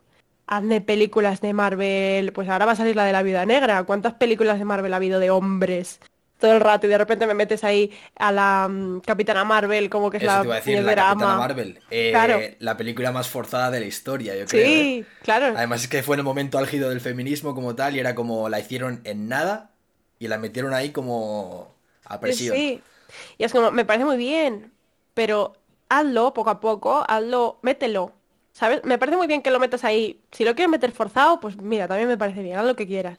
Pero lógicamente, eh, hazlo poco a poco, crea esa conciencia y una vez tengas hecha la conciencia, empieza a crear contenido desde ahí. Eso es lo que yo haría. Pero bueno, lo anterior, pues eso no lo cambiaría. Creo que sirve para, también para aprender y yo creo que el día de mañana, sinceramente, creo que nos echaremos unas risas con esas cosas. Lo veremos y diremos, yo qué sé, pues eso, el diario de Noah. Y nos echaremos unas risas, nos llevaremos las manos a la cabeza en plan de, joder, fíjate, pero qué mierda es esta, no sé qué. Pues yo aspiro a eso, ¿no? Que, que en algún momento la gente, esperemos. eso es, diga esas cosas en plan, a ver, empieza una historia de amor aquí con un intento de suicidio y coacción para que me diga que sí, cuando me ha dicho que no 100 veces. En fin, que es un telar. Eso es. Y hablando de pelis, justamente otra peli que es algo parecido a eso y que nos han metido desde pequeños, desde pequeños, que hace unos años me, di- me dio cuenta cuando, cuando empecé, cuando empiezas a madurar y tal, vuelves a ver la peli y de repente dices, hostia, qué heavy esto que está pasando, ¿no? La de La Bella y la Bestia. Buah, sí, sí. O sea, a ver, es una persona, o sea, un tío que secuestra a una tía, la, la encierra en su castillo hasta que se enamore de él, ¿sabes? Sí, sí, sí. Y es como, ¿qué cojones? El síndrome de, de- ¿cómo se llama? Estocolmo, Estocolmo, Eso, el síndrome de Estocolmo. Es que es la peli de síndrome de Estocolmo. Tal cual. total. Y Pero otra luego- cosa súper heavy. Sí, Sí, dime. No, iba a poner otro ejemplo, pero sigue, sigue con esto. Sí, ¿no? Eh, por ejemplo, la película de la Sirenita. Que es eh, por amor renuncio a mi voz para poder estar con... O sea, esto es justo lo que hablábamos. eh, el hecho de renunciar a cosas tuyas, pues no sé, es como, va, eh, renuncio a mi voz por amor. ¡Oh, qué bonito! Hostias, no me parece bonito, ¿eh? O sea, quiero decir, me parece peligroso. Es que son esas cosas, esa cultura que se ha generado en torno a ese amor romántico de eso. No, no, es que pierdo mi voz porque estoy enamorada. Es la cultura, es eso, la cultura de hacer todo por amor, de renunciar a cosas para agradar a otra persona. Totalmente, totalmente. Y el que la sigue la consigue y todo es posible para, para, para eso. Puedo hacer lo que sea, todo esto es válido, todo por amor. Y es como, joder. ¿Qué, valores, ¿no? Estamos eh, inculcando, o nos han inculcado, porque a nosotros nos los han inculcado desde pequeños. Eso es, eso es. Y otra película que, de la que te iba a hablar justamente, que se parece mucho a La Bella y la Bestia, y que me pareció eh, malísima, demasiado forzada, no tiene argumento como tal, es la de, no sé si la has visto, es la de 365 eh, días, creo, que se llama. Que decían que era como la, ah. como la nueva 50 sombras de Grey. Sí, bueno. ¿La has visto? La vi porque, bueno, mi chica quería verla. Ah, es que me han dicho que no sé qué, quiero verla. Venga, pues vamos a verla. Desde el minuto uno yo así. Total, ¿eh? Pero desde el minuto uno así. En plan, ¿qué está pasando? Y, y yo no me la esperaba así, pero para nada. Cuando, cuando la vi, dije, hostias, esto sí me parece peligroso ya, porque también entra y todo y, y, un mogollón de gente, ¡guau, qué peliculón, qué guay, qué no sé qué! Pero a ver, por favor, o sea, pero, no. Pero te diste cuenta quién lo decía. Los chavales de 14 años y... Claro, y ahí entra la educación sexual, emocional, que yo creo que necesitan las aulas, para que vean esas cosas y se lleven las manos a la cabeza o que por lo menos lo estés viendo y sepas que es una ficción súper ficticia y no te parezca bonito, simplemente sea una historia de ficción, como puedes ver una peli de miedo, ¿sabes? Y lógicamente no vas a querer hacer lo que pasa en la peli de miedo. Pero es que los chavales de ahora, eh, las crías, los críos de ahora, lo ven eso y dicen, ¡hola, qué guay! Y lo ven como ejemplo, porque falta una educación. La cosa es que lo pudieran ver sabiendo que es ficción, como la pornografía y este tipo de cosas que ven y se lo llevan a, su cabeza porque falta educación sexual y ven el porno y dicen, oh, esto es lo que hay que hacer. Te quería preguntar también sobre la, sobre la pornografía. Oh. bueno, si quieres entramos ya en el tema este. Vale, si quieres. Pornografía. Estoy a día de hoy muy en contra de la pornografía mainstream tal cual está, eh, está, mm, em, ¿cómo se dice esto? Planteada. Expuesta, bueno, como está, tal y como está, me parece, estoy muy en contra, porque sin haber una educación previa, es de lo que hablábamos antes, sin haber una educación previa, eh, cada vez más jóvenes entran en, en esas páginas y no son páginas de pornografía ética, porque yo indagué sobre el tema eh, yo no he consumido pornografía en mi vida porque me resulta muy incómodo. Me resulta incómoda. Y yo empecé a plantearme en algún momento, ¿por qué me resulta incómodo esto? ¿no? O sea, aquí la gente lo ve, no sé qué tal, ¿por qué me resulta incómodo? Es que al final eh, a las mujeres las tratan como un objeto de ven para acá, tira para allá, eh, no sé qué. El placer femenino está súper invisibilizado. Y eso es el noventa y tantos por ciento de la pornografía que hay en Internet. Y entonces pues yo indagué sobre ese tema porque dije, joder, me da rabia el no poder disfrutar de algo eh, que creo que eh, mucha gente disfruta y yo no sé por qué a mí me genera esta incomodidad tan grande. Y entonces yo empecé a indagar sobre el tema y por ejemplo pues vi a, Erika Last, que no sé si sabes quién es. Pues yo la sigo en, Instagram porque tiene un discurso sobre, eh, sobre pornografía y ella hace pornografía feminista, que lo llama. Y es eh, una pornografía en la que está, eh, está el placer masculino, femenino, eh, y está todo bien integrado. Y los títulos no son como, ¡Buah, le doy por culo a esta zorra y mira que bien goza. Que es que muchas veces tú, yo flipo con los títulos de, de algunos vídeos que dices... Son súper heavy, ¿eh? Que dices, y esto está normalizado. Está muy normalizado. Y no hay una educación que quiera hablar de eso y que hable de eso para decirle a los críos, a ver, eh, esto no, no. Y aparte de que hay cosas que directamente, o sea, creo que la pornografía no debería prohibirse, o sea, me parece que es algo, es un recurso eh, que, está bien, sabiendo que es ficción lo que estás viendo, que no es real, eh, y que cada uno puede explorar su placer como quiera. O sea, si es con pornografía, bien.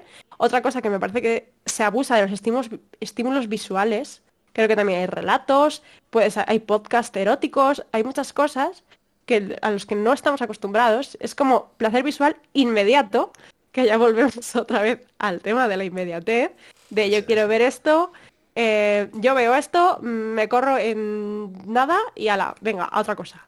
A otra Y es cosa. como, hostias, también eso entra dentro de la inmediatez.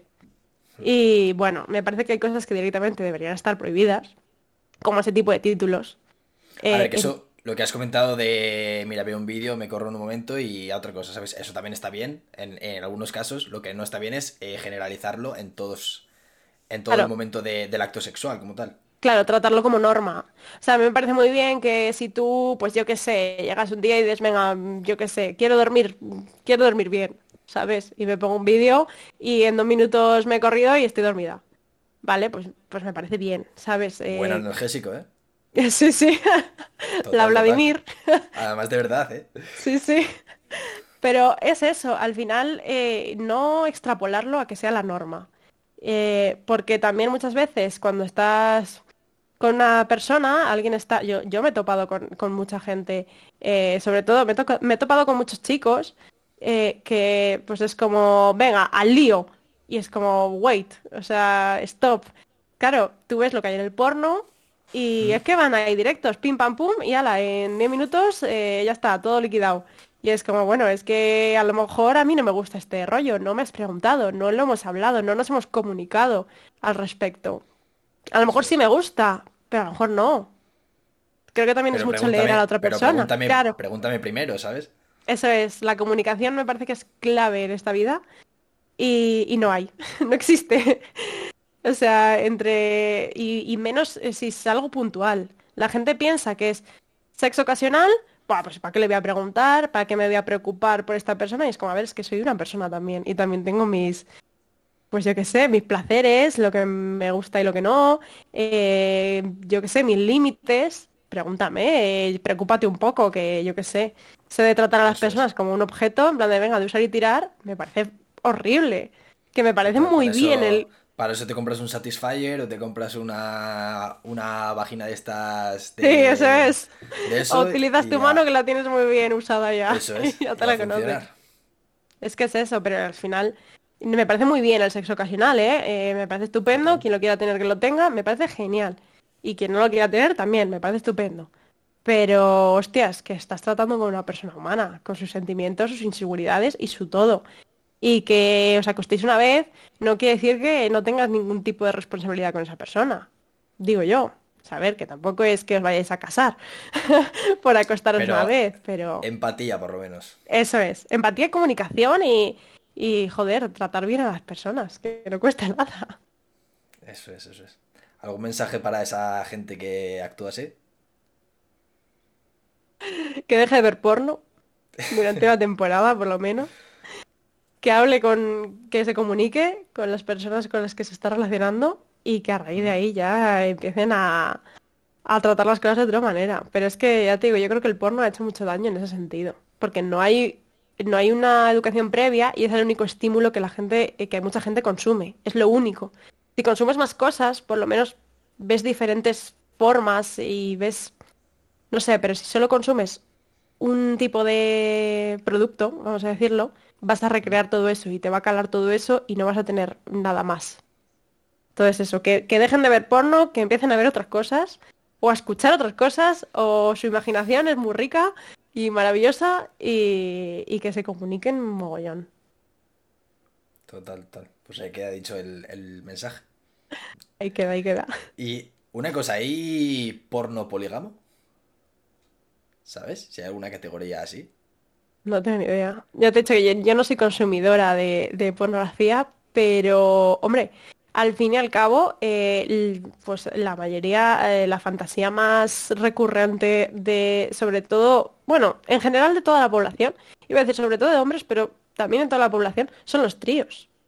Esa es una, eh, o sea, es una fantasía súper común.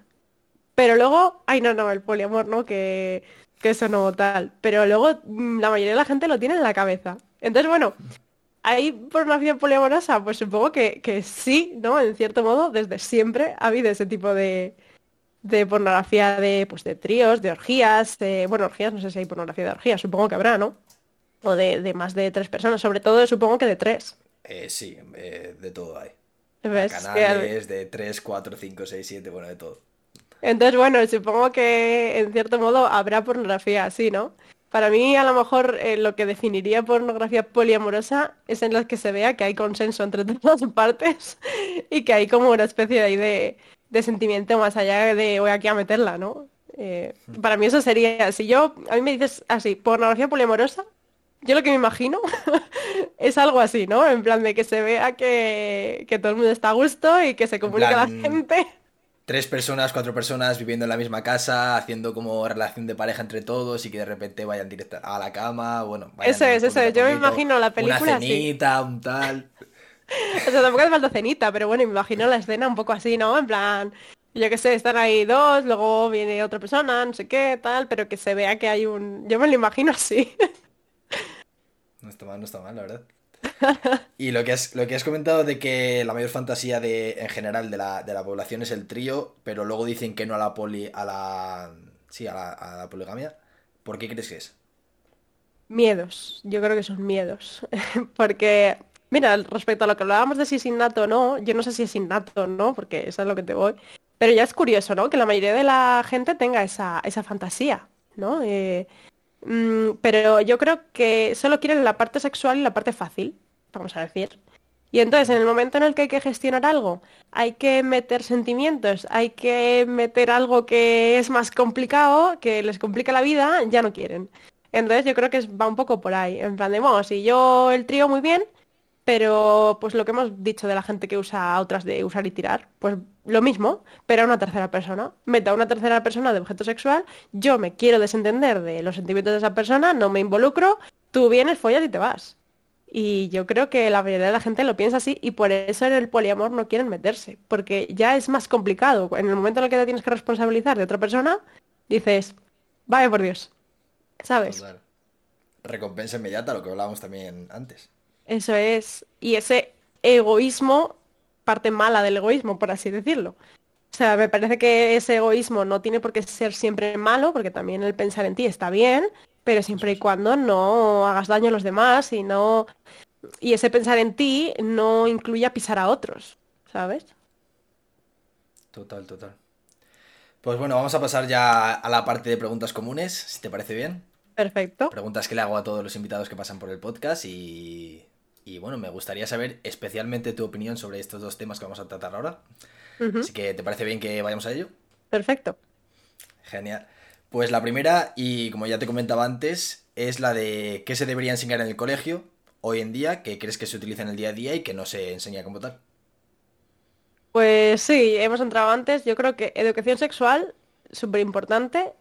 Eh, y no lo que se piensa mucha gente que es la educación sexual, no va a ir nadie ahí a enseñarle a los niños cómo follar, pero eh, darles ciertas educaciones, pues yo qué sé, eh, nadie habla del sexo que no es heteronormativo, ¿sabes? Por ejemplo, en las aulas. Nadie habla de, de yo qué sé, de cómo acostarse con una mujer. Normalmente te pone el plátano, poner un condón y es como, vale, ¿y esto para qué sirve? Háblame un poco más de las ITS, de las ¿cómo, ETS. Cómo uso ese plátano? O sea, ya me el condón, ¿cómo lo uso? Claro, y se centran en penetración. Sexo es penetración. Y es como, bueno, enseñarles a los, a los niños también que el sexo no es solo eso, que también hay más cosas que son contacto sexual. Puedes no tener Muchas más. penetración, claro, puedes no tener penetración y contagiarte también de ITS. Eso no te lo dicen. Eso no te lo están contando. Entonces todo eso Bueno, me en la, en la parece... que me dieron, en la que me dieron a mí creo que sí comentaron algo de eso. O sea, hablaron Sí. de... Sí, de... De que había como una especie de, de condón femenino para, para realizar sexo oral. Sí, las bandas de látex. Eso, eso. Y Sí, sí, hablaron, sí. pero un poquito solo, hablaron un poquito simplemente de eso. Pero ah, también muchas veces te lo cuentan así de pasada, sí, existe esto. Y dices, pero ¿y cómo lo uso? ¿Y qué hago con eso? ¿Y, y, y por qué? O sea, explícame algo más, ¿no? Yo creo que eso es fundamental. Y que muchas veces tampoco conocemos nuestro propio cuerpo, también in- incluiría en eso, ¿no? Eh, yo qué sé, yo cuando era más pequeña y de repente me enteré, me decían, oh, que tienes dos agujeros ahí abajo, y en plan de, "Buah, ¿qué me estás contando? ¿Sabes? Yo es que no sabía ni, ni cómo era eso, ¿sabes? Cuando era más pequeña, yo no tenía ni idea. y, cosas de, la regla que tampoco te cuentan, que no sabes, que llegas y de repente, bala, pues he sangrado, ala, punto, ya está, no sé más. Cuéntame el ciclo, cuéntame las hormonas que tengo, los cambios, porque son, yo qué sé, cuéntame cosas. Todo eso me parece imprescindible. Y el tema... Eso se da, pero eso se da en, biología como tal, pero a lo mejor cuando estás en primero o segundo de la ESO que ya, ya es tarde como tal, ¿no? Sí, pero se da muy por encima. O sea, quiero decir, te dicen, sí, sí, una bola sale y no sé qué, no sé cuál. Pero no te indagan mucho en el tema eh, para que lo entiendas. O sea, se da como todo, ¿no? Historia. Estudia texto. Y luego te lo memorizas y lo escupes. ¿Sabes? También me parece que sería imprescindible cambiar la manera en la que se imparten las clases, en general de todo, ¿vale? Porque es eso. Ahora mismo es memoriza, memoriza instantáneo. memoriza instantáneo, suéltalo y te vas a olvidar de ello. Y hay cosas que, bueno, que puedo entender que a lo mejor no te interesan, eh, pero hay otras que me parecen importantes que a lo mejor te quedes con ello. ¿No? Y, no ya te hablo de, cosas de, pues eso, lengua, conocimiento del medio, no sé qué, cosas de, de los niños pequeños. Ya no te hablo de eso, sino de cosas importantes, que se dé una educación con ciertos valores también y que me enseñen a hacer la declaración de la renta, por ejemplo, ¿sabes? Cosas así. Yo salgo de la vida y yo no tengo ni puta idea de la vida. Yo a mí me pones sumas, restas, me pones fracciones y te las hago. Pero eh, en el día a día, enséñame cómo, cómo pagar las facturas, cómo pagar el impuesto de circulación, ¿qué es eso? ¿Qué, ¿Cómo hago la declaración de la renta? Todas esas cosas también, hombre, a lo mejor no con 10 años. Pero hombre, con 15, con 16... Cuarto, cuarto de la ESO, que estás a punto de salir al mundo laboral cuéntame esas cosas, ¿no? Pero bueno, a mí todo eso pues me, falta también. o que me enseñen cómo funciona el gobierno, cómo funciona, cómo, cómo elijo yo a esta gente, por qué, por qué pasa esto, eh, de qué manera eh, lo están haciendo todo, cómo se hace una ley, cómo se establece una ley. Esas cosas me parecen también muy importantes. Y luego de eso, todo el tema de educación sexual y emocional que hemos hablado antes. Pero vamos, yo es que cambiaría todo el sistema educacional casi por completo. Sí, sí, pensamiento crítico también, que nos enseñan a pensar por nosotros mismos. Eso es. Enseñan a razonar una cosa y el porqué de esto, porqué del otro. Eso es, y entender a los demás. O sea, yo si enseñaran empatía en los colegios, vamos, ya sería maravilloso. Total, total. Y bueno, la segunda pregunta que te quería hacer también es eh, ¿qué potencial le ves a las redes sociales? Y cómo las utilizas tú en, por ejemplo, en el, en el Poliamor Valladolid que tienes, en el grupo.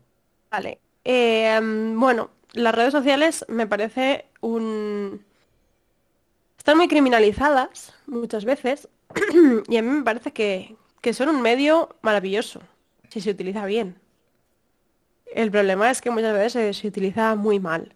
También hay que saber eh, que lo mismo que con las películas, que puedo ver por entretenimiento, que puedo ver para aprender y, cosas así. Entonces hay cosas, pues puedo ponerme a ver el TikTok de no sé quién que hace vídeos chorras y me puedo reír y todo maravilloso, pero lógicamente a lo mejor esos vídeos no les tengo que llevar a mi vida personal. Hay vídeos que me parece que desprenden valores súper tóxicos, rollo, pues eso, un TikTok, la tóxica no sé qué y haciendo no sé cuál, y entonces la gente se negro como tal. El sí, sí. Y la gente se ríe, me parece estupendo, te puedes reír pero no tomarte eso como algo real. Si no hay educación, la gente se lo va a tomar como algo real. Y entonces, bien utilizadas, me parece que, sirven para difundir valores eh, maravillosos. Y yo, por ejemplo, pues hago las dos cosas. Tengo mi cuenta personal en la que hago eh, cosas eh, pues de chorra. también soy súper activista en mis redes en general.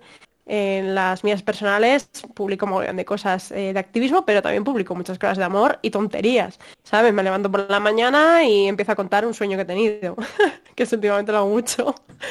cosas así, ¿vale? Y luego, como Poliamor Valladolid, sí que eh, he grabado algún vídeo así también de coña, alguna historia así, que tengo un par, tampoco tengo. Y el resto sobre todo es para difundir conocimiento sobre poliamor.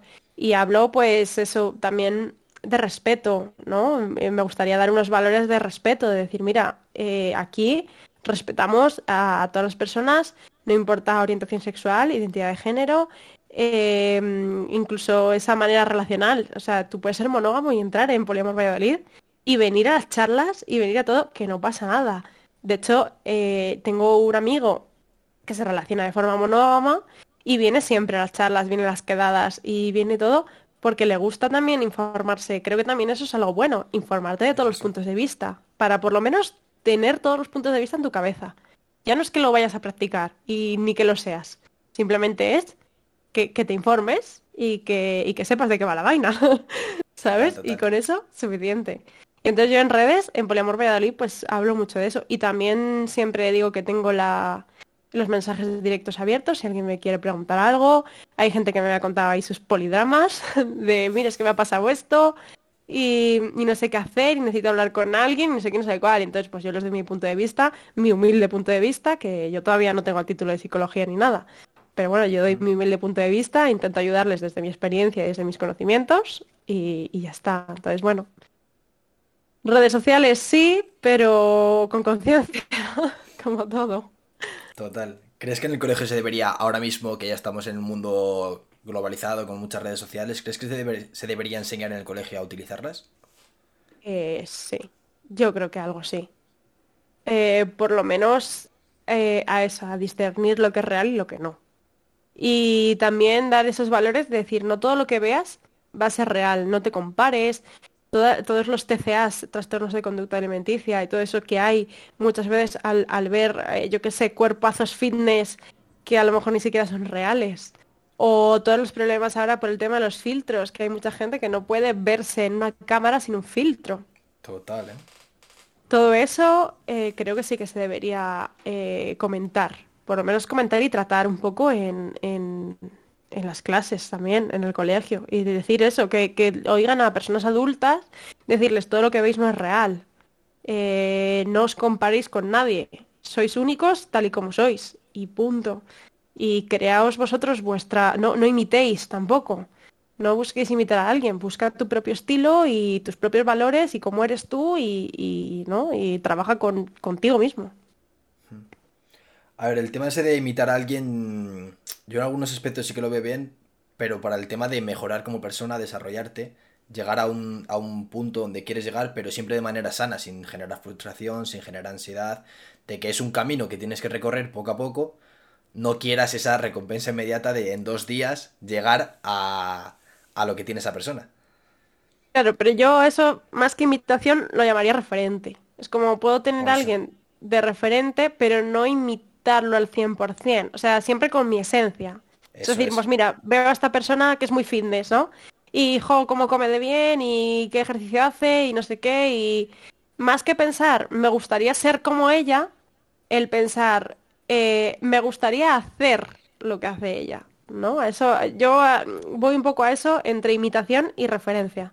Tomar a alguien de referencia creo que es más eso, de decir, ah, pues me gusta lo que hace, quiero hacer esas cosas, eh, o algunas de esas cosas siempre y cuando con mi esencia y no caer en el quiero ser como y entonces pues mm, pierdo mi personalidad para intentar amoldarme a la personalidad de esa persona con todo lo que hace, ¿no? le pongo ese matiz, que a lo mejor es un poco absurdo, pero... Total, que a lo mejor hay cosas de esa persona que no te gustan, pero tú como quieres ser como esa persona, las haces... Eso o, o, a lo mejor ves la fachada solamente de eso que hace, pero detrás de todo eso hay un... Hay otra cosa muy, Sí, totalmente. Totalmente. Eso es, eso es. Pues bueno, pasamos al siguiente bloque y ya al último de, este podcast, si te parece, que son las preguntas que, deja la gente. Genial. Venga, que, me interesa. Como siempre, como siempre os comento, eh, un día antes de, la charla que tenemos, suelo dejar en mi Instagram, en, en Kevin de World, que por cierto, si todavía no me has seguido, sígueme. Eh, solo dejar una cajetilla de preguntas para, que la gente le haga preguntas al, invitado o la invitada que viene al día siguiente. Y bueno, han llegado unas cuantas y te las quería hacer. Perfecto. Y bueno, la primera es, eh, ¿hay un límite de parejas sentimentales que se pueden tener? Bueno, esto yo creo que ya te lo he comentado antes. Al final el límite lo pones tú, tu tiempo y tu organización. Eh, si te quieres relacionar mm, sin una cierta responsabilidad afectiva, pues hombre, a lo mejor te puedes relacionar con, vamos, con todas las personas que quieras, ¿no? Eh, pero bueno, también es eso, ser consciente del tiempo que tienes y, y, de lo que te vas a involucrar en la otra persona y los cuidados que le vas a dar y lo que la otra persona necesite. Entonces, bueno, eh, me parece que siempre eh, es lo que te iba al principio por lo de decir que soy poliamorosa y no practico el poliamor, porque no poner el foco en el número de personas, sino en la calidad de las relaciones que tienes.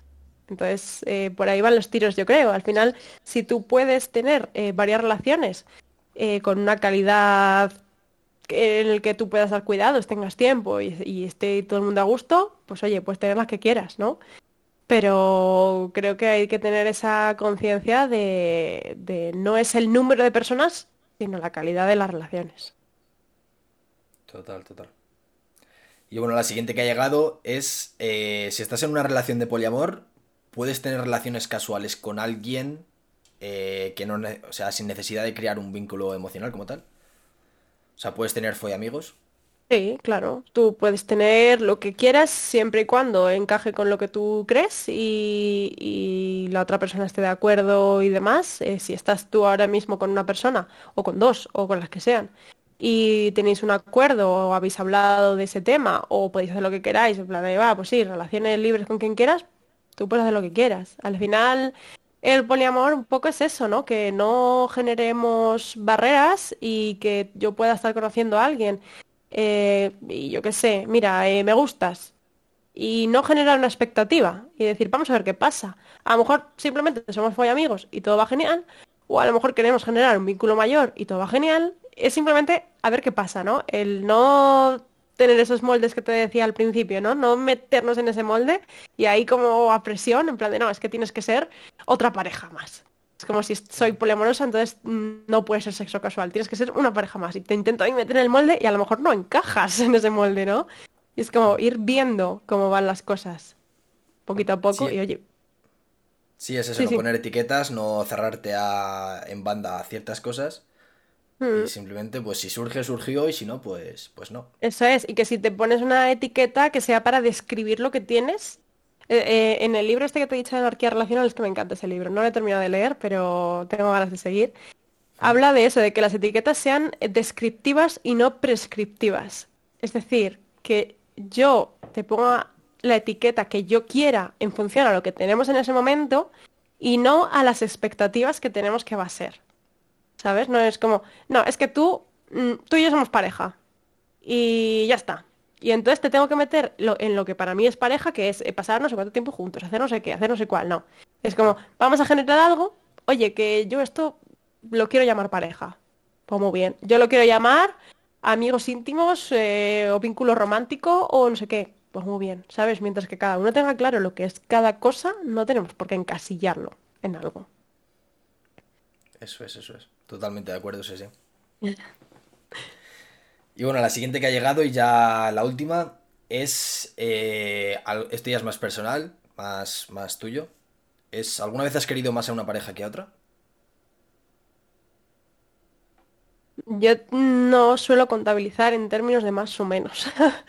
es diferente, ¿vale? Entonces yo, por ejemplo, ahora mismo tengo eso, pues, dos vínculos románticos.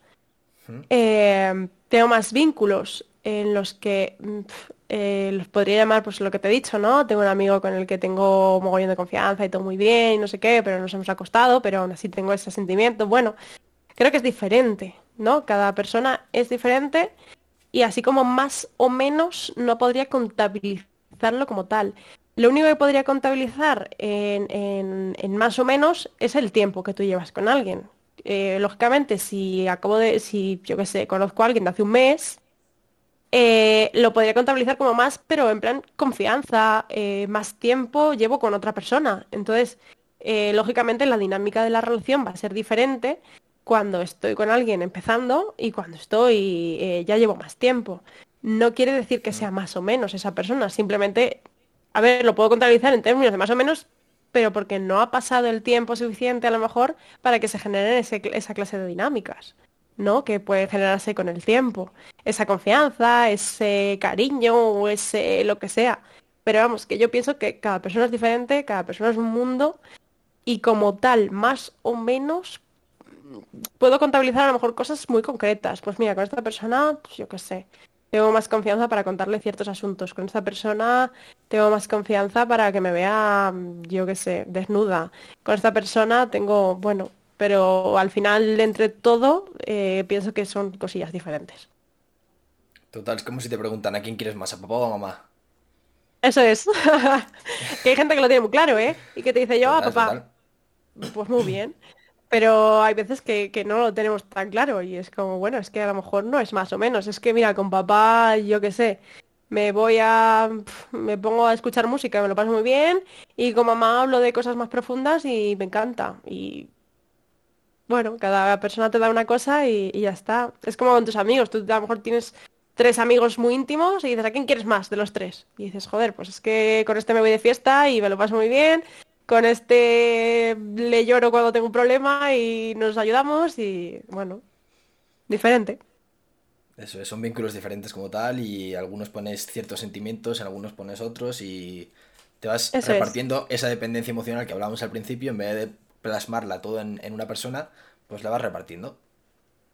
Sí, bueno, tampoco me gustaría llamarlo dependencia, porque al final en el momento en el que metes la palabra dependencia con alguien, significa que si esa persona se va es como que te desgarra y te quita una parte de ti, ¿no? Me gusta llamarlo más como pues eso, personas que te acompañan en tu vida.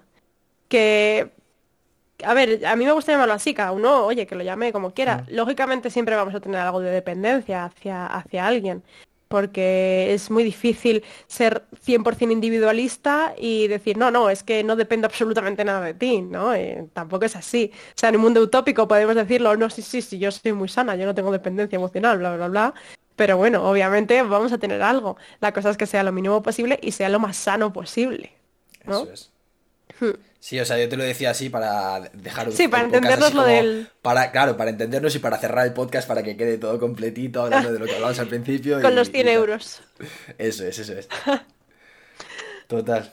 Bueno, pues, Pues sí. llegamos a- al final del podcast eh, y siempre finalizo también con, con lo mismo y es para terminar el podcast así un poquito alegre, es que si nos puedes contar alguna anécdota graciosa que te haya pasado en, bueno, en este caso, en, en, en alguna relación de, de poliamor.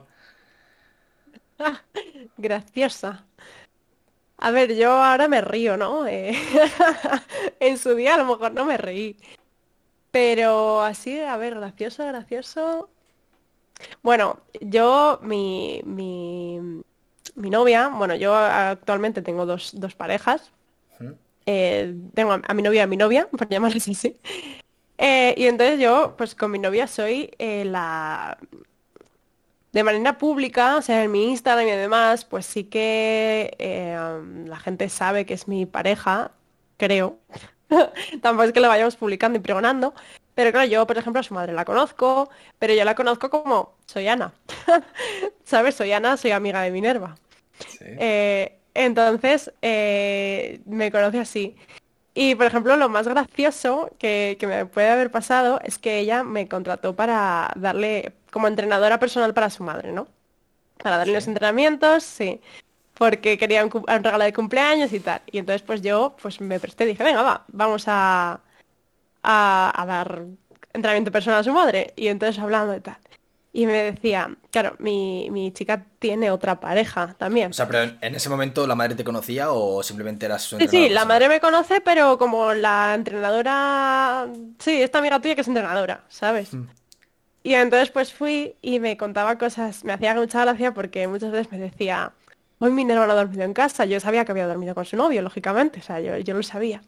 Me decía, hoy no ha dormido en casa, ¿con quién estará? No sé qué, y me decía, bueno, por lo menos espero que sea buen chico, no sé qué, claro, yo me estaba riendo por dentro porque decía, joder, es que claro, es como sí, pero si tú supieras quién soy yo también, y me decía, bueno, vosotros no dejéis de ser amigas, y me contaba cosas así, vosotros no dejéis de ser amigas, que la amistad es lo importante, y no sé qué, y no sé cuál, y claro, me, contaba esas cosas, y claro, a mí me hacía mucha gracia, porque era como la situación de decir, vale, estoy aquí con mi suegra, que no sabe qué, qué tal, y me está hablando de, del novio de, del novio de mi novia, que no sé qué, y me estaba preguntando cosas, y será buen chico, y no sé qué, y yo, ay, digo, no sé, yo, yo no sé nada de estas cosas, yo no hablo con Minerva, yo, pregúntale a ella.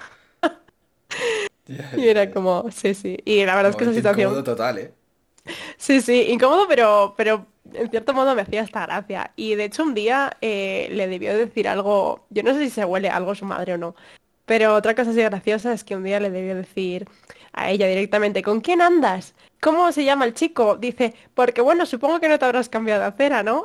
Y ella en plan, claro, es como, a ver, ¿qué te cuento yo aquí? Estoy un, poquito en la, estoy un poquito en la mitad entre, Yo me paseo por el medio de, de, las aceras. Sí, sí, sí. Sí, sí, entonces eso, eso, ese tipo de cosas la verdad es que son, son graciosas. Graciosas ahora, eh, cuando ya lo Claro, pero en el momento yo en el momento ahí, su madre preguntándome cosas y yo en plan de, por favor, que se calle, que yo no sé nada, déjame A ver cuánto queda para que se acabe ya la clase. Eh. sí, sí, porque si le dice algo que se lo diga a ella, no se lo voy a decir yo, lógicamente. como si mira aquí, estoy lea con tu hija. y a ver qué qué dice. Digo, no, no, deja. Así que sí, sí, ahora me río, me hace mucha gracia, pero claro, en el momento era como, tío, trágame, no sé qué decir. Ya, ya. Total bueno, Ana, pues hemos llegado ya al, final del podcast. Bueno, no sé si, si ha llegado alguna pregunta en, Twitch, porque ahora mismo estamos en, directo en su Twitch. Sí, pues les he puesto eh, que no podía contestar al chat, entonces eh, no me han puesto nada, la verdad. O sea, sí que han puesto ahí emojis y tal, y, pero no han puesto nada más. Yo no sé si tendrán alguna pregunta, lo pueden hacer ahora si quieren. Eh, ahora dejo tu Instagram también por aquí para que te sigan si quieren y tu canal de YouTube sí, yo dejaré también, dejaré también sus redes sociales en, el vídeo de YouTube, sobre todo en la descripción, para que, bueno, por si la gente quiere, quiere seguirte y, saber un poco más sobre poliamor y... Sí, pues nada. Pues nada, no me comentan nada sin ninguna pregunta, o sea que... en principio... Pues si te parece, llegamos al final de este podcast. Genial. Y bueno, siempre, siempre dejo que los invitados se despidan como, como quieran, con una reflexión, con una frase, con, con lo que quieran. Y bueno, yo simplemente deciros que muchísimas gracias por, haber llegado hasta aquí en el podcast, por, por, seguir, por seguir el contenido día a día y, y, lo dicho, si os ha gustado este podcast, pues dejar un buen like, suscribiros para más contenido. Y eh, lo dicho, Ana, eh, muchísimas gracias por haber aceptado esta, esta charla como tal, por habernos contado toda esta información que yo personalmente no sabía tanto sobre, sobre poliamor y ahora estoy segurísimo de que, de que había muchísimos temas, temas que no hemos tratado y que es, o sea, es un mundo totalmente totalmente lleno de, cosas que no hemos tratado, pero bueno, es ahora sabemos un poquito más sobre, sobre ello. Mm. Pues perfecto, pues nada, muchas gracias a ti. Yo ya sabes que visibilizar estos temas, yo, vamos, me apunto siempre. Así que nada. Genial, genial. ¿Has dicho antes lo de alguna reflexión o algo? Sí, lo que quieras, simplemente, o si quieres decir simplemente gracias, hasta luego, pues... Sí. bueno, yo lo único que a lo mejor diría es que, respetemos todo lo que no... O sea, quiero decir, aunque no lo entendamos, creo que hay cosas que, que hay que respetar, ¿no? Vive y deja vivir. y no diría mucho más. O sea, creo que con eso el vive y deja vivir lo deja muy claro todo. Total, Así que nada, frase. Muchas gracias también por darme la oportunidad de, hablar de estos temas y visibilizarlos. Y, nada, nada más. Genial, pues lo dicho, con eso nos quedamos, con Vive y Deja Vivir. Y lo dicho, muchísimas gracias Ana por, todo y, a ver si seguimos hablando ahora que ya nos conocemos un poquito. Perfecto, eso está hecho. si algún día vienes por Salamanca, pues estás invitada, tomamos una, una Ay, pues me al lado. lo que sea, pues eso es. Sí, sí, sí. Pues nada, eso está hecho. Genial. Pues lo dicho, nos vemos. Venga, chao. Un abrazo. Chao. Chao.